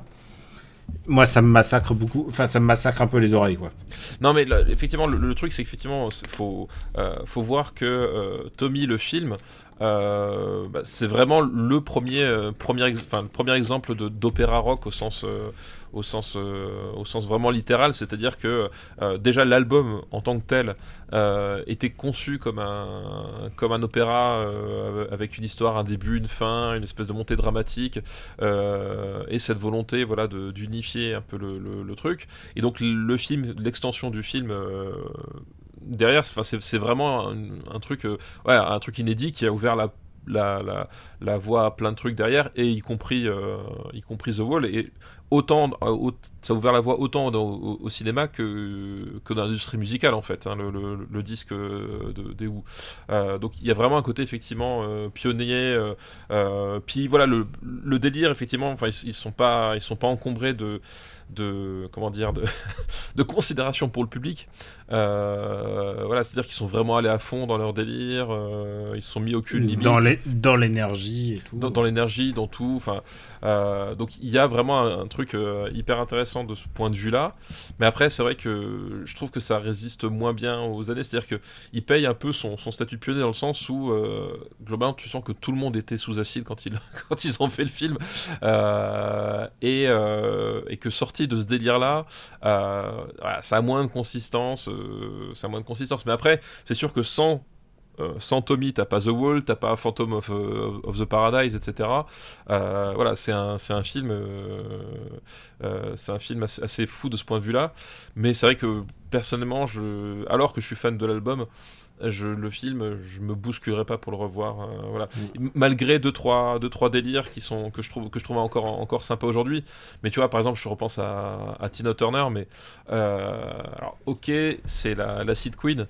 Mais putain, euh, ces scènes sont un peu compliquées. Euh, où voilà, on, lui a dit euh, Tina, sois hystérique quoi. Et en fait, c'est un peu fatigant à force. Euh, voilà, il y a tout le film un peu comme ça, un, un, peu trop, un peu too much. Et voilà, donc à découvrir si vous, si vous êtes, euh, si vous êtes fan de rock et que vous voulez découvrir voilà, une, une pierre angulaire de, du, euh, de ce de, de genre musical, mais euh, pour moi, voilà, il, il- est trop, trop disparate, trop, euh, euh, trop inconsistant pour finalement te, tenir la longueur. Quoi. Je regarde sur Allociné, mais. Ah, il est quand même disponible sur. euh, est- D'abord, il y a un Blu-ray pour euh, 100 balles sur un scalper, mais. Oh putain la vache. Mais, euh, mais il est disponible à Univers Ciné et la Cinétech. euh, voilà, si tu veux payer en VOD, tu peux. c'est pas impossible, quoi. Ah, c'est parce qu'il y a eu une reprise en 2019 du, du film. D'accord, Voilà, oui, il était pour- ressorti. C'est pour ça, c'est pour ça. Euh, bah, on va le classer peut-être. Mais on va le classer. Alors, où est-ce qu'on va mettre euh, Est-ce qu'on a vu The Wall déjà? Je crois qu'on a parlé de The Wall. On a parlé de The Wall, mais est-ce qu'on l'a classé? Euh, il me semble, non? Non, je vois pas. Non, on pas... Ah oui, mais c'est pas la même décennie. Ah bah oui, évidemment. c'est pour ça. C'est- pour ça, c'est plus tard. Les mecs, Alan Parker. Alan c'est Wall Street, hein, c'est ça Mais c'est une histoire de loup, non? Il y a un truc, je sais plus. Enfin, je, je me suis perdu dedans. The Wall est 54e euh, des années 80. Ouais, Sous Ran, mais au-dessus d'Aliens. ouais. Et, et, et là, et là, quand même, tu vois, je, je vois 54 dans les années 70. euh, ça va pas au-dessus du locataire, tu vois. Euh, ni même du justicier de Shanghai, euh, ni du convoi de la peur, tu vois. on- ça va descendre. C'est où, c'est où déjà C'est où? Bah, les- c'est 54 là, tu vois. C'est vrai? Ah non, non, bien sûr, euh, tu rigoles. Euh, C'est, moins bien qu'Opération Dragon, laisse tomber. C'est c'est- moins bien que Dodescaden, allez hop. C'est moins bien que Picnic et en Gang Rock, déjà. C'est moins bien que Pink Flamingos. et, et ce qu'il y a de bien, c'est que Tommy, tu vois, je le vois, il apparaît, on l'a déjà classé dans l'épisode 117. What? Regarde, il est là. C'est vrai? Ouais, Ah putain, on l'avait déjà classé. ouais, tu vois. Ah, c'est rare qu'on ait un time paradoxe comme ça. Tu vois, comme écoute, je te, je te propose de classer entre conversations secrètes et les Aristochats. Ah, j'ai honte, j'aurais dû vérifier. En fait, ça me paraissait tellement improbable qu'on ait fait Tommy. Bah ouais, je m'en souvenais plus du tout non plus. Euh, voilà, bah écoute. Mais tu sais quoi, peut-être qu'ils ont fait la reprise, la reprise au cinéma en se disant, eh, ils ont parlé de Tommy, il va y avoir beaucoup de Mais gens. peut- peut-être c'est nous effectivement qui avons. Ouais. euh, Je n'ai aucun souvenir d'en avoir parlé avec toi. Mais Moi alors, non plus. aucun. Aucun. Eh ben écoute, comme quoi. Aucun. Tu sais pas parce que c'est toi et que je- j'ai aucun souvenir. Alors tu sais quoi, pour le prochain film et le dernier film, j'espère que... Attends, tu sais quoi, je vais vérifier que... euh, c'est bon. C'est est bon. le- dedans. Alors je te rappelle que le titre, le titre de la liste, alors je remercie Sandra pour sa liste. Et quand même, c'est une liste qui date d'une autre époque, hein, quand même. Euh, le titre de cette liste... est-ce que c'était pas déjà sa liste qu'on avait où on avait classé Tommy tu, tu sais pas non, non, non, non, non, je pense pas. Je pense pas. Et euh, dans sa liste, donc, euh, la liste de Sandra, sa liste s'appelle Les frissons de la barbe de Tommy. Donc, le deuxième, fi- enfin, le film qui fait la, la jonction entre le frisson et Tommy, C'est Barbe. c'est Barbe à Papa. Pardon? Tu l'as vu, la Barbe à Papa? Euh, ah, je, je croyais que tu parlais des, des barbes à papa, les. les- je, sais, je crois pas qu'il y avait encore d'animation à l'époque. euh, oh, je sais pas, ça, ah non, ça doit peut-être des années 80, la barbe à papa. Ah, Ça date alors, quand les, les, les Barbe à Papa, ça date des années 70, mais les trucs d'animation et tout ça, le côté un peu euh, euh, mercantile du truc, ça date des années 80 déjà. Ça a été fait par un couple franco, franco-américain, figure-toi. Oui, alors bah, je, enfin, je savais qu'il y avait une composante française dans, Mm. euh, dans Barbe à papa, Euh, effectivement. Alors, est-ce que tu as vu Barbe à Pa- la Barbe à Papa qui s'appelle en VO Paper Moon? Paper Moon, c'est de, de, de, Peter Bogdanovich. Peter, Peter, Pe- non, Peter, on, on dit pas Peter Bogdanovich, on dit Peter. Peter. Euh, Peter. Et Peter Bogdanovich que vous connaissez parce que c'est aussi un, c'est aussi un grand comédien quoi. Bah, tout à fait. Euh, C'était quoi les derniers grands rôles de Peter Bogdanovich? C'était pas, il jouait pas genre dans, dans Eyes Wide Shut ou un truc comme ça? Euh, alors, attends. Parce il y a, il y a Sidney Pollack qui joue dedans, ça c'est sûr. Ah non, c'est Sidney Pollack. Sidney Pollack. Alors, dans, Voilà. dans quoi il jouait à la fin de sa life et genre tout le monde dit oh ouais, Peter Bogdanovich il joue là-dedans. Je sais plus dans quoi il jouait. Euh, Attends, j'essaie de me souvenir ses, der- ses derniers rôles. Euh... Ah bah il jouait dans The Soprano. Ah bah oui, bien sûr. Oui, exact. Il jouait le psy dans Soprano. Oui, il, jouait dans le Soprano. Exact, exact. Il joue le psy de la psy. Tout à fait. Et, euh, et sans doute, alors c'est loin d'être son dernier rôle, il a encore vécu plus de 10 ans après, mais, mais quand même, c'est son dernier grand rôle emblématique, quoi. Ouais, exact, exact. Les gens le, le, le, le visualisent beaucoup grâce à ça, mais il a quand même. ah Non, il a joué jusqu'en 2020, tu rigoles, quoi. Euh, et donc, Peter Bonavich est donc à la fois un comédien, mais aussi un réalisateur. Oui, d'où d'où le fait qu'il ait réalisé ce film-là, du coup. Entre Ouais. autres. Ouais. Et euh, Paper Moon est un film assez particulier puisque c'est un film, c'est un road movie C'est un road movie, ouais. dramatique et un peu comique, Tragicomique. tragicomique. Voilà, ouais, tu, tu le formules bien, avec euh, adaptant un adaptant un roman et c'est l'histoire d'une petite fille qui se lie d'amitié avec un avec un mec qui est euh, qui est un pas un malfrat mais un petit un escroc, un escroc à la petite semaine comme on dit. Oui, voilà, exactement. Un, un petit escroc, enfin. Sans, sans envergure, quoi. Et je viens de checker, si vous êtes abonné à Paramount, ce que nous ne sommes pas, tiens, je tiens à préciser. Euh, Enfin, à moins que tu t'es abonné pendant la nuit, je sais, je suis pas au courant. Non, mais, mais euh, si Paramount, vous écoutez à Paramount, euh, on, voilà, on est toujours, on est toujours preneur d'abonnement. on est toujours Al, voilà. Mais Paramount Plus, il est dispo sur Paramount Plus. C'est un film qui est en noir et blanc en plus. euh, de- Alors que, bon, ils avaient largement le moyen de faire des, des films de- en couleur, mais C'est bah, c'est un, choix, c'est un choix. c'est un choix et c'est un choix qui est esthétique et qui correspond à ce, film-là. Donc, donc c'est un, un mec, je crois qu'il il la rencontre genre aux funérailles de ses parents ou quelque chose comme ça, ou de Voilà, sa mère. effectivement, ou- il- Ah, je, ça y est, je me souviens. Je me souviens de me souvenir de l'histoire. Non, C'est- je- je- je- Je crois que c'est une ancienne amante. C'est son ancienne amante ça, ou ouais. un truc comme ça. Il se ramène sur son le au cimetière et c'est à ce moment-là qu'il euh, euh, se lie d'amitié avec cette fille et euh, il il se dit bah écoute je vais euh, je vais ramener cette fille à, à bon port chez sa tante à l'autre bout des États-Unis et donc d'où commence le voyage. Voilà, exactement.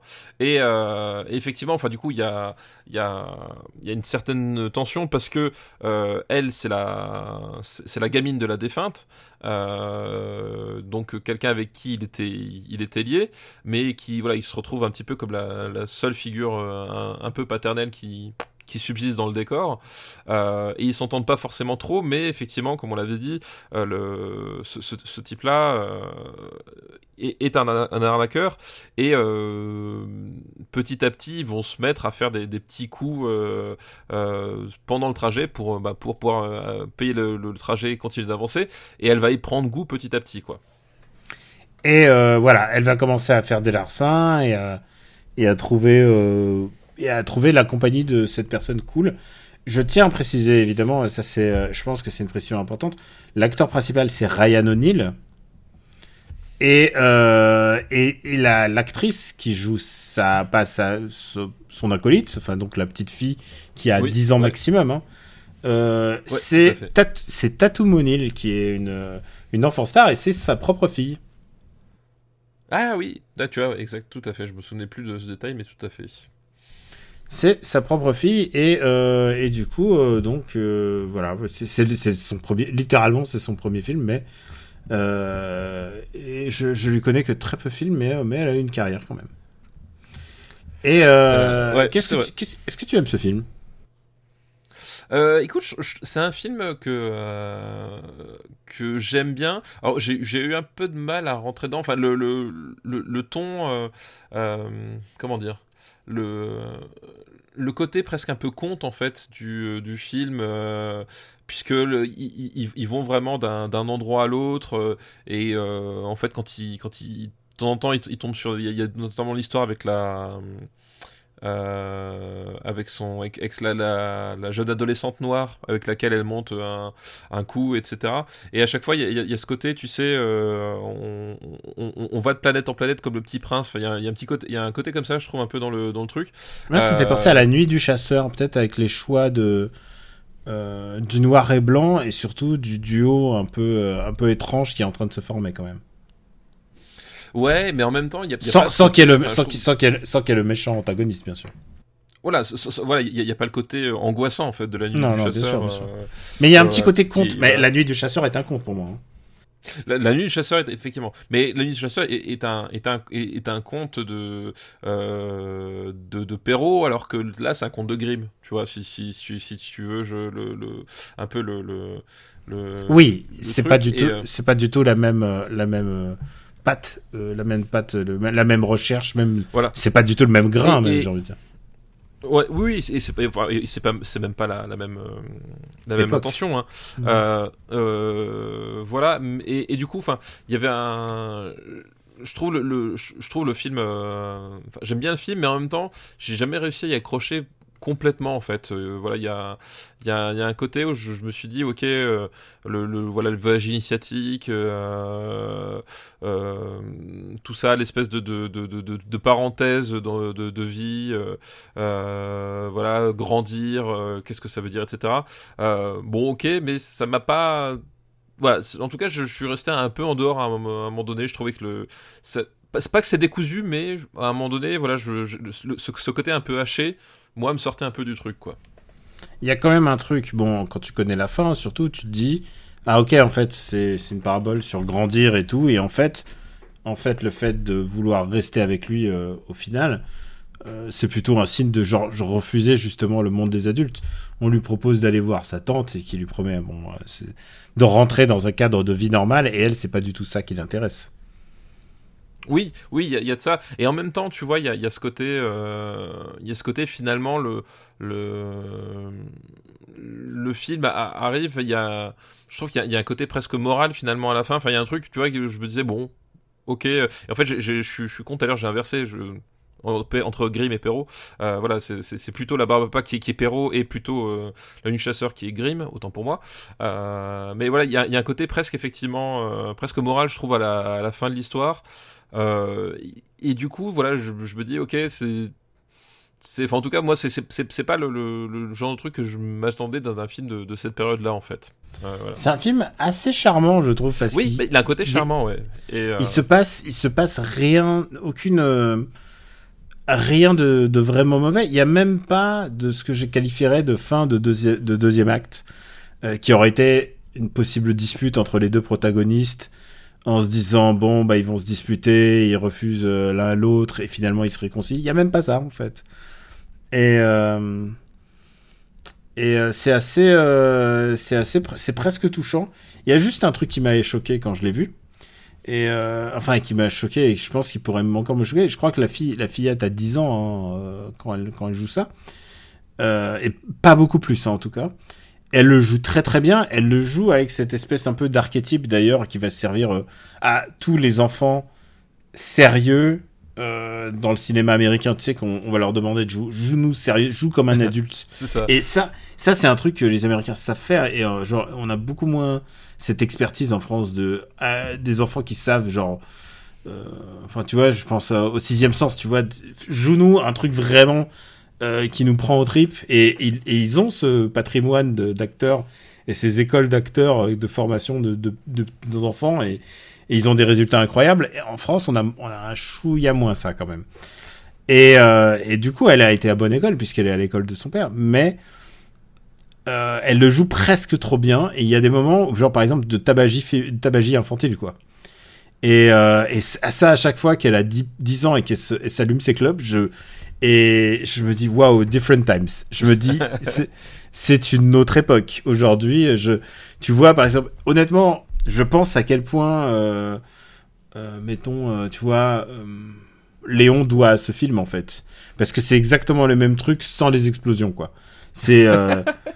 Non, mais c'est une entente entre deux personnes. Léon, Léon, ça trahit ce film-là. Parce que Léon, il rajoute la sexualité, il rajoute les explosions. Et là, c'est juste, c'est Léon sans les trucs, sans les trucs nazes, en fait. Je sais pas si tu aimes cette relecture de, Je, je vois, je vois ce de que tu... Paper Moon de Bogdanovich. ouais, je, je vois ce que tu veux dire. euh, je vois ce que tu veux dire. Après, en même temps, voilà, c'est pareil. Du coup, le, le- le film aussi se déroule dans les années 30. Euh, tu vois, enfin, il y a, y, a y a un contexte où, euh, finalement tu te dis que euh, là, le coup du tabagisme, enfin, dans le contexte de l'histoire, moi, ça m'a pas, enfin, ça m'a jamais spécialement, spécialement choqué, mais, mais, mais ouais, mais tu l'as dit, c'est un film, c'est un film charmant en fait. Il y a un truc. alors, je sais que c'est un film qui est extrêmement apprécié dans la filmographie de, de Bogdanovich et tout. Mais moi, j'ai toujours eu un peu de mal à, à rentrer dedans, en fait. Euh, ouais, tu vois, même, même, même le, même l'arnaque avec le, avec le shérif, euh, tu sais, euh, euh, C'est au tout début, ça, non? Euh, non, c'est, Ah, c'est ils avaient déjà le parce qu'ensuite ils, ils sont pas ils sont pas deux. Ensuite, ils ont une oui, ça. ils ont une partenaire et une et, ça. sa servante noire. Voilà, exactement, ouais. Ouais. Et donc, enfin, ça, c'est plutôt dans, la, dans mon souvenir, dans la, dans la seconde moitié. Euh, Mhm. mais, mais même ça, où, à un moment donné, il y, a- il y a un truc où, euh, on- je, je sais pas, je, trouve que les situations euh, appellent à, à- à des résolutions qui, soient, qui, qui, qui vont soit plus loin ou soit plus dramatiques. Et finalement, à chaque fois, on revient toujours au côté. euh, voilà, on est sur une espèce de road trip euh, perfide, procuration, un, un peu charmant, mais je sais pas, moi je j'arrive pas à adhérer complètement à la proposition quoi. Écoute, moi je t'ai dit c'est un Léon mais mais en mais en classe. Ce qui est quand même mieux le vendre quoi. Euh, bon écoute, on va le classer peut-être. On va le classer effectivement. Moi, je trouve que c'est un film abs- absolument adorable. hein. Il y a vraiment, à part, euh, à- c'est un film qui est presque regardable par les générations d'aujourd'hui. Je veux dire, il n'y a pas de, il y a rien. Tu veux dire celles qui sont allées voir Fast 10 le jour de la sortie? Cette génération là, t'es sûr? Je sais pas. Est-ce qu'ils sont prêts à regarder deux heures, deux heures de film en noir et blanc? Euh, Je sais ouais, pas. Il dure deux heures ce film? Ouais, il doit Ouais, durer deux ouais, heures. non, même pas, même pas. même Moins que ça? Ah, Je sais pas. Ah non, il dure un peu plus. euh, il dure, il dure 102 minutes. 1h42. Hmm. Du coup. Voilà, 102 minutes. 142. Putain, T'es bon en maths, c'est fou, T'as vu hein. ça, un truc de fou? Et donc dispo en VOD sur Paramount si vous l'avez. Mais attends, je dis en pire euh, sur Paramount, mais il est dispo aussi en location sur plein d'autres d'autres Ouais, offres. donc oui, hein, il, sur- il est trouvable partout quoi. Ouais, ouais, voilà. Limite, tu, tu, tu, tu te penches, tu, voilà, tu, le ramasses quoi. c'est un, un petit classique quand même. Alors, où est-ce qu'on va, où est-ce qu'on va le classer? Où est-ce qu'on va le classer? Euh... Et en français, il redis-moi le titre, c'est pas Peppermoon, c'est La euh, barbe à papa. La barbe à papa. Comment oublier ce titre-là? Euh, Je l'ai un peu choisi pour toi. peu. Oui, je, je, vois ça tout à fait. Hmm. Moi, je sais pas, tu vois, moi je suis tombé au pied sur Jeremiah Johnson, mais je préfère Jeremiah Johnson. Euh, J'aime bien, je préfère Jeremy Johnson, je crois, mais il est ouf. il est- Il est Jeremiah Johnson 127. Ah bah tu vois, euh, je le mets, je le mettrais, je mettrais Yakuza au-dessus quand même. Ah, je mettrais Yakuza au-dessus. Euh... Mais je mettrais ça au-dessus d'un justicier dans la ville. euh, ok, je peux le comprendre. Ça te va? Ça me va. Il Allez. est vraiment, voilà, hop, allez. La barbe à papa. On devrait vraiment préciser ce Peppermoon parce que personne comprendra. Ah bah, au bout d'un moment, faut. Bon, c'est là qu'on reconnaîtra ouais. les, les vrais cinéphiles, tu vois. Vrai cinéphile connaît le titre en français. ah non mais euh, ça suffit là, les vrais cinéphiles. là. Après, je, après, je sais pas si effectivement le. euh, je pense que quand il, est, quand, quand il est ressorti ou quoi que ce soit, je me demande si effectivement il est, le film s'est pas plus diffusé sous son titre original que, euh, Hmm. que La vrai. Papa. Je ne sais pas. Euh, on remercie Sandra pour sa liste. Merci Sandra pour ta liste. Une liste qui vient de 2019. J'espère qu'elle nous dit qu'elle euh, qu'elle écoute, ce, elle écoute ce podcast durant ses parcours. Donc j'espère qu'elle parcourt toujours. Alors, parcours quoi? Parcours sup? Euh. J'espère pas. Pour aller- Ah, ah oui, alors c'est si nul que ça, Parcoursup Ouais, c'est particulier quoi. C'est euh, c'est particulier, c'est un peu opaque. Euh, bon, voilà, c'est. euh, disons que j'aurais pas aimé, euh, j'aurais pas aimé être bachelier sous parcoursup. Moi perso, je pense que je serais devenu fou. Mais ouais, il y a. on a vu des trucs. Alors pas pas tellement pour pas tellement pour ma fille parce que euh, elle a demandé que des classes prépa aux grandes écoles. Mais euh, justement ses camarades ou, ou autour en fait on enfin on a vu plein de situations avec des trucs euh, qui passent complètement aberrants quoi. Sais genre des gamins qui ont des, niveaux de ouf et qui sont qui sont refusés dans des licences euh, juste à côté de chez eux. Enfin là tu fais mais c'est très bizarre quoi. Est-ce que tu crois que tu crois que dans 15 ans il y a un espoir pour mon fils? Ah, je, je pense que je pense que si, si les gens arrêtaient de voter de la merde euh, il y a peut-être un espoir pour ton fils voilà si vous sauvez vous voulez sauver le fils de Daniel c'est maintenant qu'il faut arrêter de voter pour des cons Ah bah lui il a pas le droit de vote, hein, je peux te le dire. non mais les, les autres gens voilà. Parce que je regarde, je regarde mon, je regarde mon fils. Ah si, attends, euh, parce que c'est quand le, c'est quand le prochain, c'est 2027. Ouais. Ah, c'est ça? 2027, euh, ça fait. Oh putain, non, c'est trop tard pour mon fils aussi, tu vois. Il, il- il passera son bac, euh, il, il- il sera encore là, ou alors il sera en- ce sera la queue de comète. Enfin, euh, merde, c'est foutu. T'es foutu. Bah écoute, on verra, on verra pour lui. Voilà, mais, mais sauvons, sauvons, sauvons le, le fils de Daniel des, grouf- des griffes de Parcoursup. Donc du coup, le prochain épisode, on fait les années 60 Si j'ai bien compris? Euh, oui, je crois. Mais est-ce qu'on avait fait les années 60 J'ai- j'ai- Je sais plus. Oui, non, je crois que c'est les années 60 qu'on avait. Alors, à un moment donné, on, en a- on les a fait. Ça, je me souviens bien. On- T'es on con. les films des années 60 à un moment donné. Ça, j'ai un vague souvenir, mais je crois que je crois qu'on l'a je fait. sais que je Euh. sais que t'as un vague souvenir, mais ça serait peut-être le bon moment. Tu sais quoi Je me dis le bon moment pour mettre à jour la liste parce que je sais que euh, je sais que j'ai été un peu faillible là- là-dessus. Ah là là. Mais est-ce que t'as pas un dernier film ou une dernière liste? Je sais pas, on, est, on, on en est où là, là on- Non, non, là, de- on est bon. Et oublie pas que j'ai un montage derrière. Donc, euh, ah putain, je suis en train de regarder les titres des, derniers épisodes des années 50. Il y a Niagara, il y a fan de Stéphane Bern, il y a Sex Fish Movie. Ah ouais, tu, tu te souviens de ce qu'on a revu pour Sex Fish Movie? Tu sais, tu sais très bien ce qu'on a vu. Bah, je suis movie, évidemment, c'est la créature du lac noir. Les créatures du lac Noir. Et John Dacia, ça c'est toi. Donc quel sera le titre de cet Ah oui. épisode Je me demande. Euh, Ah, Stéphane, je suis sûr que t'as une reco. Oui, une, euh, une Rocco série, euh, mini-série même d'ailleurs, euh, puisque euh, c'est Biff sur Netflix. Alors Biff qui est qui était rebaptisé Acharné chez nous visiblement. Euh, euh, voilà, bon donc si vous le cherchez. Ça veut dire contentieux plutôt. Oui, alors, alors que Biff, effectivement, il y a, ça, ça- veut dire contentieux. Euh, voilà, donc c'est une, euh, une série américaine de 10 épisodes. Euh, avec, et le pitch est assez simple. c'est l'histoire d'un, d'un, prolo à Los Angeles voilà, qui, qui, qui, a, qui a un peu de mal à, à maintenir sa vie en place. Qui, un jour au supermarché, se fait klaxonner par une, euh, un, un- un gros 4x4 blanc et euh, il décide que c'est la goutte de trop et de pas laisser passer. Et s'ensuit une, euh, une poursuite avec ce, ce véhicule. Euh, et cet, cet événement euh, complètement euh, disproportionné et anodin euh, bah, n'est que le début du- d'une escalade d'une escalade du pire et de la méchanceté entre les deux conducteurs. Donc lui, il est joué par Steven Yeun qu'on a pu voir dans, dans Nope. Euh, par exemple de, de Jordan Peele Euh, et l'autre conducteur c'est Ali Wong euh, donc Ali Wong qu'on a pu voir dans les spectacles d'Ali Wong notamment qui fait du voilà. On a failli voir avant qu'elle annule ses spectacles pour cause de Covid. Elle aurait pu faire un effort quand même. ah ouais franchement On a acheté nos places et tout. Mais tu sais qu'en plus, Ali Wong, j'adore cette. J'ai vraiment, elle me fait hurler de rire. Mais elle, axe, elle accède tous ses spectacles autour d'une chose, à savoir ses relations avec son mec et les relations avec la jante masculine, mais surtout principalement avec son mari. Donc, moi, j'ai vu tous ses stand-up, j'ai dû en avoir trois et tout. Et là, qu'est-ce qui s'est passé? Elle s'est séparée de son mari.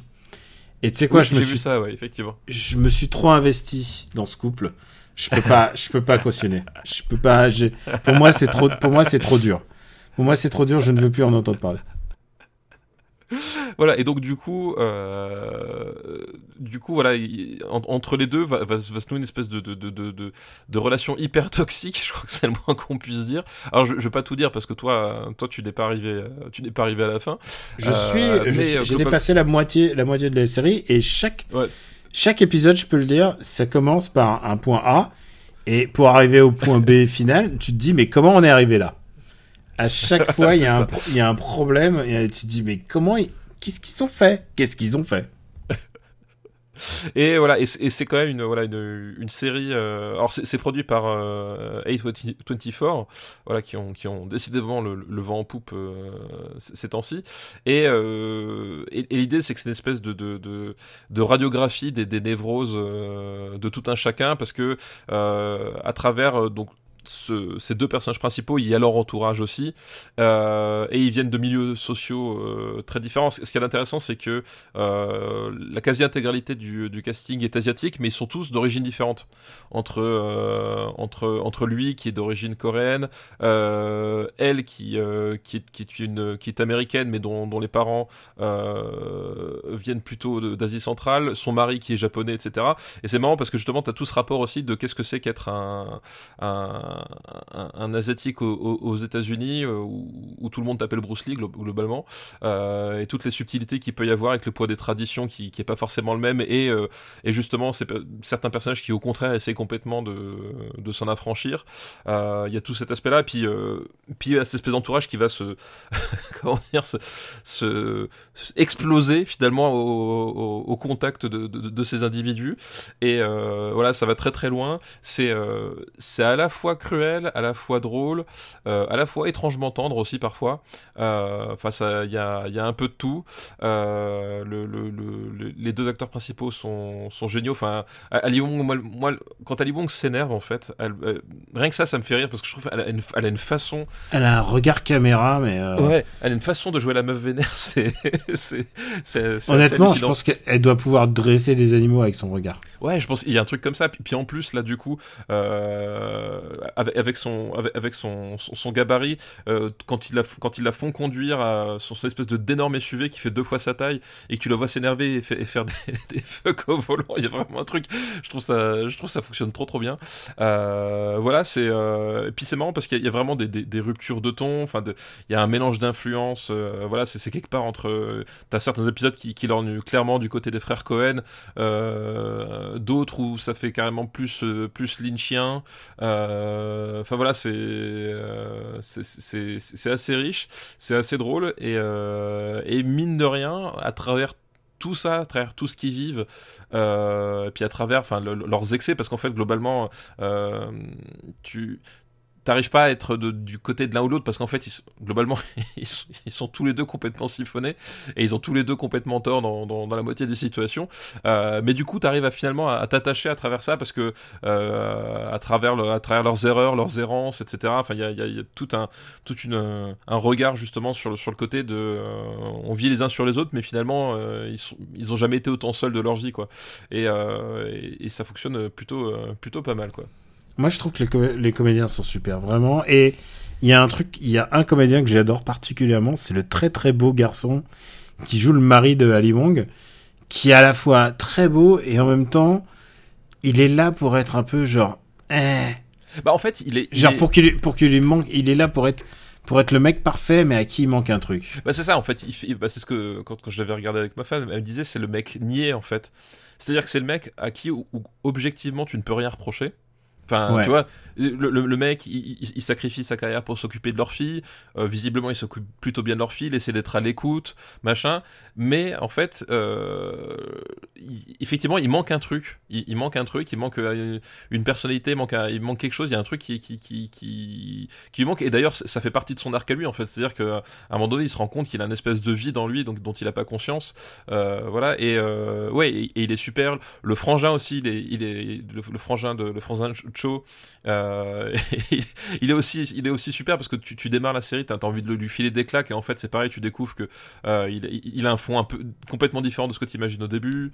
Il vit un peu dans, bah, dans l'ombre de son frère et en fait à la fois c'est le petit préféré mais en même temps bah, c'est pas si simple leur relation avec leurs parents. Voilà, tout à fait. Leurs parents sont, sont vraiment responsables des, des gamins qui sont.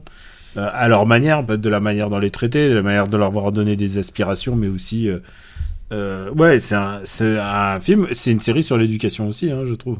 Oui, il y, a, clairement de ça, effectivement. Puis euh, voilà, le, les rapports sociaux, enfin, voilà, il y, a vraiment plein de choses. C'est euh, très, enfin, c'est très moderne hein, dans, le, dans, dans, les thèmes, dans la façon de, faire. Et puis il y, a ce, côté, honnêtement, que moi j'aime beaucoup, c'est ce côté vraiment, euh, vraiment méchant quand il faut être méchant. C'est-à-dire qu'à un moment donné, voilà, ça, part très loin et ça, fait, ça, fait, ça fait mal. C'est-à-dire qu'il n'y a pas ce côté, il n'y a pas de retenue en fait, finalement vraiment, c'est vraiment le qu'est-ce qui se passe si, euh, dans dans la société névrosée qui est, qui est la nôtre aujourd'hui, qu'est-ce qui se passe quand à un moment donné deux individus décident en même temps de lâcher complètement complètement prise quoi. Euh, et ça voilà, ça donne un truc assez explosif quoi. Donc ça vaut le coup que j'aille jusqu'au bout. Oui oui, ça vaut le coup. Le dernier épisode, il est il est, euh, il est extraordinaire. Vraiment, il est vraiment fou quoi. D'accord, écoute, bah, c'est qu'une histoire de temps parce que je. Oui, tout à fait je vais, euh, je vais, je vais, je vais regarder ça. Puis en plus, le format est assez chouette parce que c'est des épisodes d'une demi-heure en gros. Euh, voilà, enfin, ils exploitent bien aussi ce, ce, type de format-là où, euh, où, c'est pas de la sitcom, mais en même temps, tu, tu t'attardes jamais vraiment, enfin, tu te, t'as pas le temps de, de, de, t'ennuyer, etc. Enfin, le, même le format est assez, est, assez, est assez bien conçu, quoi. Bah écoute, moi je vais te, je vais te recommander une série aussi, et c'est une série dans laquelle joue euh, Bowser. Euh, euh pardon, pardon, Donkey Kong, pardon, Donkey Kong, Donkey Kong. à savoir Seth Rogen. Et là, tout le monde, tout le monde sait. À un moment, je vais imiter Seth Rogen et ils se disent ah là là, balance-le le Seth Rogen. Non, non, non, non, non, non. tu es au-dessus de ça, tu es au-dessus de ça. Voilà, exactement. Et c'est une série qui est démarrée sur Apple Plus et qui est une une buddy movie, euh, une buddy comédie assez intéressante avec euh, donc Seth Rogen et Rose Byrne. Donc tu reconnais évidemment euh, le couple de Neighbors. Je sais pas si tu avais vu Neighbors. Neighbors, non. C'était un film, c'était un film de Nicolas Stoller et il y a eu Neighbors et Neighbors 2 et je sais plus comment il s'appelait genre hum, en français. Mais l'idée c'est quoi que le pitch? C'est qu'il s'achète une maison et en fait il découvre qu'il y a une fraternité juste à, juste à la, porte d'à côté. Une fraternité étudiante. Oui, oui, étudiante, j'ai bien compris. Ah non, j'ai pas vu. Ah, écoute, écoute, ça te plairait, ça te plairait. Eh, c'est pour Amandine, pour Amandine qui est fan de, de cette Rogen, comme vous savez tous, c'est presque du porno. Hein, je veux dire, ils sont. et, et, et tu sais quoi? J'ai jamais vu une, j'ai jamais vu euh, une série avec deux acteurs jouer aussi naturellement que t'as l'impression que littéralement ils se sont dit ok c'est nous on change juste nos prénoms et c'est nous parce que honnêtement Seth Rogen joue une espèce de post-hipster qui euh, s'occupe maintenant d'une euh, d'un bar spécialisé dans le dans la bière D'accord, ok. Tu vois, une bowery, comme on dit. Et euh, donc, il, invente ses propres bières, mais aussi il les vend et tout. Il est un petit peu genre intègre. Il dit Ah, je vais pas vendre aux grandes chaînes. Et elle, c'est, euh, elle est aussi, elle a eu trois enfants.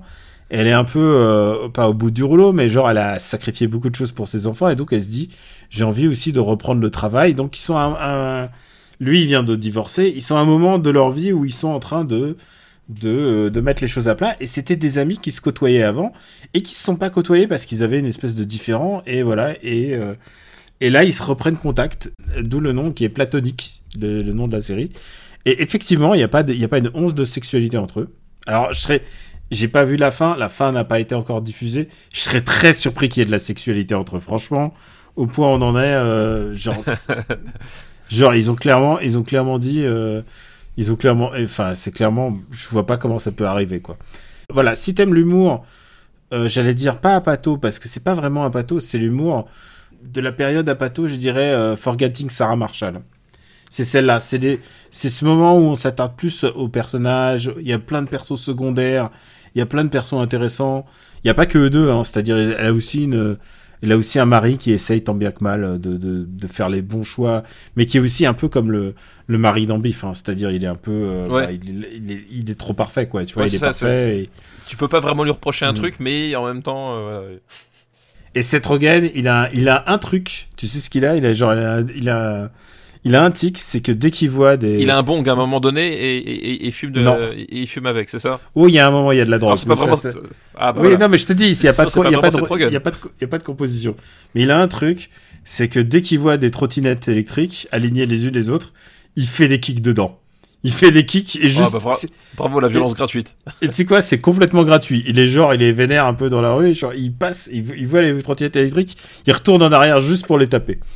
Et, euh, c'est très très gratuit, hein. mais en même temps, je crois qu'on a voté pour qu'il n'y ait plus de trottinette électrique à Paris. Je sais pas ce que ça va devenir. Euh. Alors moi, j'ai pas voté personnellement.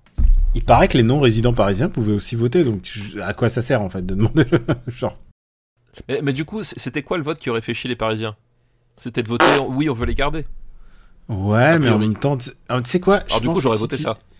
Tu sais quoi, si tu donnes la vie aux gens, les gens voteront toujours le contraire de ce que t'attends un peu. C'est pour ça que, tu vois, les référendums populaires, faut que je me méfie, quoi. Bref, euh, c'est pas, c'est pas la question. En tout cas, c'est une, une série très rigolote. Franchement, euh, je me suis vraiment marré. Euh, et, elle est pas finie, donc voilà, ça s'appelle, euh, ça s'appelle, comment je t'ai dit, ça s'appelle Platonique, et c'est sur Apple Plus. Et l'avantage des séries Apple Plus, on le dira jamais assez, c'est que comme personne les mate, et bah du coup vous faites pas spoiler. Oui, c'est vrai, c'est un gros gros avantage ça. Non mais je veux dire, tout le monde mate Non, les, les, les The Last of Us, les grosses séries, les machins, les Ouais, successions, tout, les successions. HBO, etc. les Ouais, succès- ouais. Tout le monde est à fond dedans et là, là genre bah voilà, ok, bon bah écoute, c'est une bonne, c'est une bonne manière. Sinon, euh, bien sûr, il y a, il y a- il y a Final Fantasy qui est sorti, mais on va sûrement en parler dans Sumimasen Turbo évidemment. Ah, je connais pas, c'est quoi Sumimasen Turbo Oh arrête, arrête, c'est bien ou pas arrête. Oui, Écoute, on se donne du mal. Steph, euh, on se dit qu'on on va être là pendant les vacances. C'est ça le principal. Exactement. On sera là pendant vos On sera vacances. jamais très loin. On va commencer une nouvelle décennie à l'épisode prochain. Donc on a dit années 60. c'est- C'est non, années- on a dit années 60 ou on a dit années 50 On a dit années 60. 60. euh, euh, Je crois que c'est on les années 60. 60. On a voté 60, on a décidé Ouais, 60. Non, mais non, mais c'est celle qui restait dans la liste. Oui, c'est ce qui Mais la, question la question est, et celle qui brûle de toutes les lèvres, c'est qu'on va faire encore 5, 6, 7 épisodes peut-être dans les années 50 et 60. Décidément, ça rentre pas. 60. Putain, putain, putain, j'arrive pas. Qu'est-ce qui se passe? Qu'est-ce qui se Ça passe? n'imprime pas. Bon, on va faire des épisodes des années 50 et alors après, 60. qu'est-ce qui Toujours. mais c'est pas, je fais pas fait exprès, mais qu'est-ce qui se passe? Qu'est-ce qui se passe? Est-ce qu'il y a, est-ce qu'il y a un démon qui est, tu sais, qui m'empêche de dire 60 Je sais pas, mais en tout cas, euh, pour le code de la route, c'est bien. Vaut mieux, euh, vaut mieux dire 60 et rouler à 50 que l'inverse. Exactement. Voilà. Quand j'irai dans la montagne pour te voir, ça, voilà, tu t'en souviendras. je m'en souviendrai. Donc les, les années 60 dans les prochains épisodes. Et j'ai complètement oublié ce que je voulais dire. Je non plus, je sais pas où tu voulais aller, mais. Je sais pas où je. je- tu m'as, tu m'as interrompu la c'est- non, voilà, oui, le- voilà, ouais, c'est bon, j'ai retrouvé. Les gens se demandent comment, quel va être le prochain cycle. Ah mais euh, ça, ça, ça, il est encore trop tôt pour le dire. Euh, rappelons que le, le- le marbre se nourrit lui-même de son propre cycle. Nous, euh, nous, nous, on n'est même pas au courant de ce que fait le marbre, de ce que décide sûr, le marbre. on n'a pas encore, on- Ouais. on est, pardon, on allait dire, on n'est pas encore décidé. Non, Mais il- on- il- le marbre ne s'est pas encore révélé à nous. Uh, what is this thing, the barbe Ah non, tu le tiens quand même. Ouais, j'avais baissé ma garde et, et tu l'as sorti, voilà. You know, the marble. is it, is it weed? bon, bon, écoute, c'est bon, j'ai sorti mon, mon, Voilà, bon, on a tout ce qu'il faut. Euh, bon, et bah écoute, euh, on va remercier tous les patriotes. Merci Oui. aux patriotes qui nous soutiennent. Sauf, Et ça, sauf c'est- lui, là. Lui, lui, je le remercie pas. Mais il se reconnaîtra. Lui? Ouais. Non, bah, non, non, Non, on a mais que des il y en bons a- pa- euh, non, mais il y en a un, non, je, je remercie pas. Non, on a que des bons patriotes. Arrête de dire ça. Déjà qu'on le dit à la fin de l'épisode. Déjà qu'on le dit à la fin de l'épisode. On, de- on, de- on est nul. On devrait le dire au début de l'épisode. C'est pour ça qu'il a plein de patriotes. euh, euh, Patrick Béja, c'est parce qu'il le dit au début de l'épisode. Et tu sais ce qu'il fait? C'est qui Patrick Béja déjà? Oh, Arrête, Patrick Béja, les podcasts. euh, les Ah podcasts- oui, c'est ça, oui, oui, Ouais. Il a un truc, c'est qu'il il fait sonner une petite pièce, genre cling cling cling, genre pour donner l'idée que euh, bah tu mets la main au, Au dans le chapeau. Non, mais non, la, le- la main dans le chapeau pour mettre la Ah oui, pièce. comme à l'église. Plutôt comme au spectacle de stand-up, si tu veux. Ah bah alors moi j'ai jamais donné une pièce à un, sp- un spectacle de stand-up. Mais est-ce que t'es déjà allé à un spectacle de stand-up? Bah bien sûr. Ah ouais? Mais Non, mais quand, quand tu vas dans les scènes, sur les scènes dans les bars, en général, l'entrée est soit payante, soit euh, tu payes 10 euros, et après tu donnes dans le chapeau. Ah ouais, bah non, j'ai jamais. Mais jamais ça fait, long... ça fait combien d'années que t'as quitté Paris déjà? Rappelle-moi, rappelle-moi, rappelle-moi. Euh, pas, euh, pas assez. Mais t'as quitté en quelle année Paris? Bah ça, ça fait 10 ans. T'as fait 10 ans. Ouais. Putain, c'est 10 ans seulement, j'ai l'impression que c'était fait il y a vachement Non, plus non, longtemps. 2000 2013. 2013, d'accord, ok. Ouais. Oh, ben faut fêter ça. Hein. Bah évidemment. Tu sais quoi, je vais aller chez toi, on va fêter Exactement. ça. allez. On va fêter ça, on va fêter ça à la maison. Euh, merci de nous avoir suivis euh, pendant cette, euh, cette saison 70, euh, où on a pris vraiment plaisir à, à parler de pas mal de films vraiment très différents. hein. Pour une fois, on a... Et t'as vu, on n'a pas sorti trop grosse artillerie, à part quelques-uns quand même. Ouais, et encore, voilà, on est resté. Non, mais il y en a eu quand même des gros films. Il y a eu, il y a eu quelques gros films. On a eu quoi comme vraiment gros film Il y a eu Borsalino quand même. Euh, Il y a eu, il y a eu- il y a eu Monsieur Klein. On a eu une période de Alain Delon. Je Ouais, alors, que- Monsieur, Monsieur Klein, c'est un, très bon film, mais je pense pas que ce soit un gros film dans le sens où euh, euh, c'est pas forcément le film que. euh, Ouais, mais c'est un gros film pour nous. Oui, pour nous, oui. Mais euh, voilà, c'est pas forcément le, le- le film que les gens attendent, tu vois ce que je veux dire. C'est vrai, c'est vrai, Euh, mais c'est un gros. Dans, un gros dans ce sens-là. On a eu, on a eu Rocky. On a On eu Rocky. voilà, on a- en gros film, on a quand même eu Rocky, effectivement. Euh, on, on a eu Rocky. On, on a eu des trucs chelous, en fait, aussi. Tu vois, la, la planète sauvage, la, la petite fille au bout du chemin, euh, Tommy. Voilà, on a, on a parlé de Kramer contre Kramer. voilà. On, on a parlé de trucs chelous, euh, voilà, aussi. Mm. On n'a pas oublié, mais l'épisode 200 arrive et il est en- au bout du couloir. Donc, euh, donc on va, on va sans doute, on va sans doute reparler bientôt de, de- de cet événement. Ça va peut-être être, on va peut-être que ça va être un non-événement. Peut-être qu'on va faire un épisode normal Exactement. Peut-être que, peut-être que, en fait, on va rien faire du tout et que. en remerciant les patriotes dès le début. C'est tout.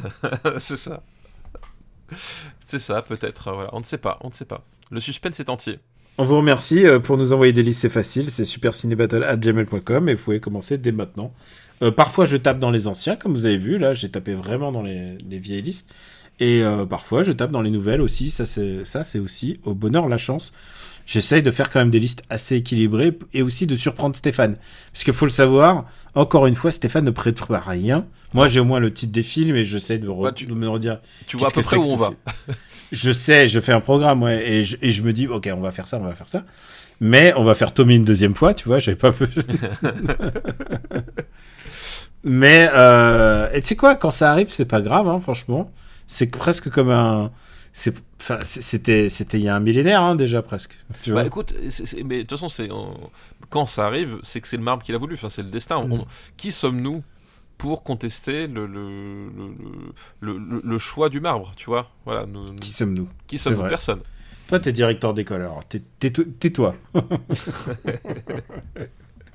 La discipline du pa- parti, euh, pardon, de l'éducation nationale. Il y a juste un truc, euh, puisqu'on. Oui. Ah, mais attends, tu sais quoi, puisqu'on on est là encore en fin d'épisode, euh, je voulais poser une question. Euh, Spider-Man Across the euh, Spider-Verse. Oui, non? Ah bah, euh, gros problème, c'est sa fin. Euh, Ouais. Parce que littéralement, euh, euh, en fait, tu pouvais faire le même film en, en offrant une fin, en fait. Tu vois ce que je veux dire? Il y, avait, euh, euh, il, y avait, moyen de, créer une ouverture sans suspendre à ce point le- l'enjeu principal du, du film, en fait. Euh, là, tu vois, c'est- c'est li- c'est littéralement le, le- méchant disparaît, puis il revient dans le dernier plan. Bon, bah, ok. Ça, c'est un peu dommage. Sinon, le reste est, fou. Enfin, encore une fois, mais pas que visuellement. C'est-à-dire que je trouve qu'il y, y a un truc assez, assez fabuleux. C'est la, enfin, c'est la, c'est c'est cette lecture méta de, de, de, de qu'est-ce qu'est-ce qu'est au fond Spider-Man en fait? Euh, voilà ce, ce, côté est-ce que est-ce qu'à un moment donné un, un, un héros on, le résume à des euh, à des à, des clichés ou à des ou à des scènes clés ou est-ce que machin ou est-ce que c'est plus que ça? Est-ce que est-ce que ça incarne quelque chose de différent? Euh, ça je trouve enfin j'ai trouvé ça vachement euh, vachement bien amené. Euh, pareil tout le tout le coup des, des, des, multiples Spider-Man euh, en fait euh, euh, je m'attendais à ce que ce soit utilisé autrement. Enfin il y a il y a des trucs euh, vraiment super chouettes bon n'allez pas le voir en VF euh, ça par contre euh, moi je l'ai vu Ah, en VF et euh, Stéphane Bach, ouais. c'est ça? Non, non, mais en fait, le, le problème, c'est que littéralement, euh, à un moment donné, il y a une scène de baston entre, euh, entre la tâche et, euh, et, et- Spider-Man et Miles Morales. Et en fait, euh, déjà, enfin, les comédiens, je trouve qu'ils ont une tessiture de voix qui est assez proche. Mais comme aucun ne joue avec une intention de jeu, je n'arrivais pas à comprendre qui parlait lors de la scène. C'était atroce, quoi. Ça, faisait, des années que ça m'avait pas fait ça. Mais en fait, euh, il se passe plein de trucs à, l'écran. Il y en a un qui se prend un coup de poing, etc. Mais ils continuent de débiter leur dialogue comme s'ils étaient assis dans, dans la même pièce, en fait, c'est ce que je veux dire? Et, euh, et du coup, en fait, c'est littéralement une scène où, j'ai rien compris parce que le, le, doublage, enfin, je n'arrivais pas à comprendre qui était en train de parler. Donc du coup, euh, euh, du coup, ça m'a vachement perturbé. Et il y a beaucoup de moments comme ça où, où certains personnages sont, sont vraiment doublés. Enfin, t'as l'impression qu'ils lisent leur texte en fait. Enfin, j'ai trouvé la, la, la, la VF vraiment, vraiment, vraiment pas réussi du tout. Sur le premier, ça m'avait, ça m'avait pas choqué, à part le, les- le, passage avec Scorpion où tu sentais que le, mec c'était, la première fois de sa vie qu'il lisait un Euh, normal, je crois que c'était un footballeur en plus. C'était un footballeur, ouais. Donc, euh, Ça devait être euh, Griezmann ou. Ouais. Donc ça, ça. ça, c'est un peu senti, mais voilà, c'était c'était genre deux dialogues. Mais là, même même sur les personnages, j'ai trouvé qu'il y avait un truc qui fonctionnait pas du tout dans la dans la VF. Donc ça, c'est un peu un peu déçu. Mais le le, le, le reste, enfin, je trouve qu'il y a des trucs grandioses en, en termes de de mise en scène et tout. Enfin, ça reste, enfin, ça reste assez euh, assez fou quoi, assez fou. Ça reste assez dingue. Et, euh, et j'ai une question aussi. Oui. Aurore Berger, euh, ministre de l'Éducation. Oui, non. Pourquoi? Ouais, c'est surtout pourquoi la question. C'est des rumeurs, c'est des rumeurs. hein. C'est Ouais, ce mais- mais- dont elle rêve. Est-ce que toi, c'est tu ce dont rêves de ça non, c'est- mais en fait ça, ça témoigne bien du truc, c'est qu'en fait à un moment donné, euh, ce ministère-là, euh, la moitié du temps, euh, il sert juste de tremplin à des carriéristes euh, à la con, euh, parce que c'est un, ministère qui reste important en termes de, budget et de prestige mais j'en ai ras le cul qu'à chaque fois on soit juste là pour servir de, marchepied à des, abrutis, ou au contraire à, des gens comme Papendiaï qui, est vraiment le pantin absolu, c'est-à-dire que le type euh, ne se mouille pour rien, n'a aucune personnalité et se contente de- d'attendre que l'orage passe. Euh, c'est-à-dire qu'on est passé de Blanquer, t'avais Terminator et, euh, et là t'as Monsieur Flanders tu vois. À un moment donné, euh, à un moment donné, je, pense que, l'éducation mérite mieux, nos enfants méritent mieux. Euh, Enfin, voilà. Et, le fait que le nom d'Aurore Berger circule, je suis même, tu vois, je suis à un stade où j'arrive même plus à être, euh, à, à être déçu, tu vois. Ça, c'est genre, je fais, ok, oui, c'est, euh, limite, je- limite c'est l'ordre des choses, quoi. Ça, au point où on en est, ça me, voilà. Et j'ai envie de te dire courage, tout simplement. Et, et tu sais Ah, quoi non, mais c'est. Tu pourras plus jamais apprécier son père comme avant. Ah non, mais alors, je. Son je- père, je- euh, alors, son père étant le doubleur de Sylvester Stallone en français. Sylvester Stallone, Al- effectivement. Alain Dorval. je- Alain Dorval, mais je ne. Même si effectivement le- les parents sont responsables de l'éducation des enfants, mais à, à un moment donné, euh, là on parle d'un enfant de, de- de quoi de, de pratiquement 40 ans, euh, je, je ne peux pas en vouloir à son père pour ça, tu vois. Ça, elle a fait ses propres choix. Euh, D'ailleurs, les choix d'Aurore Berger sont assez faciles à déterminer, c'est-à-dire qu'elle choisit à chaque fois le- le- la personne qui a le plus de pouvoir dans son environnement le plus proche. Donc comme ça, au moins, c'est pratique. Ah, c'est comme, si- c'est comme si la tartine tombait. euh, choisissez le côté dans lequel elle tombe. Ouais, le côté dans- sur lequel elle tombe. Voilà, c'est- c'est-à-dire qu'à un moment donné, moi, moi je, et c'est là que je, je quand même qu'on- que, que, que, que je, que je trouve assez fou, c'est que euh, je voulais rendre hommage à Jacques Dutronc qui a écrit une chanson en hommage à Aurore Berger euh, avant même sa naissance, hein, avec, euh, le- avec l'opportuniste, cette fameuse veste qui le tourne toujours du bon côté. Ah bah il y a toujours voilà. cette Au vi- moins- il y a toujours cette image avec Aurore Berger qui est avec qui est avec Fillon, qui est avec elle est avec, avec, tous, avec quoi. Juppé, avec Fillon, euh, avec avec Sarko. Enfin, tu vois, c'est voilà. Et ce qu'il y a de bien, avec ce qu'il y a de bien en tout cas, et, et là, et là, je la félicite, c'est que je sais qu'elle n'aura jamais de chômage, puisque peu importe qui arrivera derrière, elle trouvera toujours une place. Donc euh, ça, je m'en fais pas pour elle. Le, le- le- voilà, le problème, c'est qu'on, j'aimerais qu'on évite de lui donner des responsabilités. Je sais pas qu'on la nomme, euh, je sais pas. euh, euh, tête de gondole, j'en sais rien, machin truc, si ça vous amuse, mais qu'on arrête de lui filer des responsabilités, ça m'arrangerait quand même, quoi. Bon bah écoute, c'était un bon, un bon épisode de fin de saison, j'ai envie de dire. C'était le mot de la fin. Bon, on est retour pendant deux semaines. Hein. Dans deux semaines, on, on reprend on, on reprend le combat des années des années so- 60, n'est-ce pas? 60. 60. Et, et s'il faut, s'il faut, paradoxe temporel, quand, l'épisode sera diffusé, peut-être que ce qu'on vient de dire, euh, ce sera acté en fait. Peut-être qu'on on- Non, on est non, non, déjà dans non, le c'est futur. pas, c'est pas possible, c'est pas possible. Attends, tu ne sais pas, tu ne sais pas. Ouais, c'est Là, tu je sais, je te rappelle, les 100 jours d'apaisement ne sont pas terminés. C'est vrai, c'est vrai. Oh putain, oui, c'est vrai. C'est vrai que c'est pas encore à la fin. C'est vrai. C'est l'apaisement. Euh, on vous souhaite à tous une très très bonne soirée. On vous dit à très très très bientôt. Ciao Ciao à tous.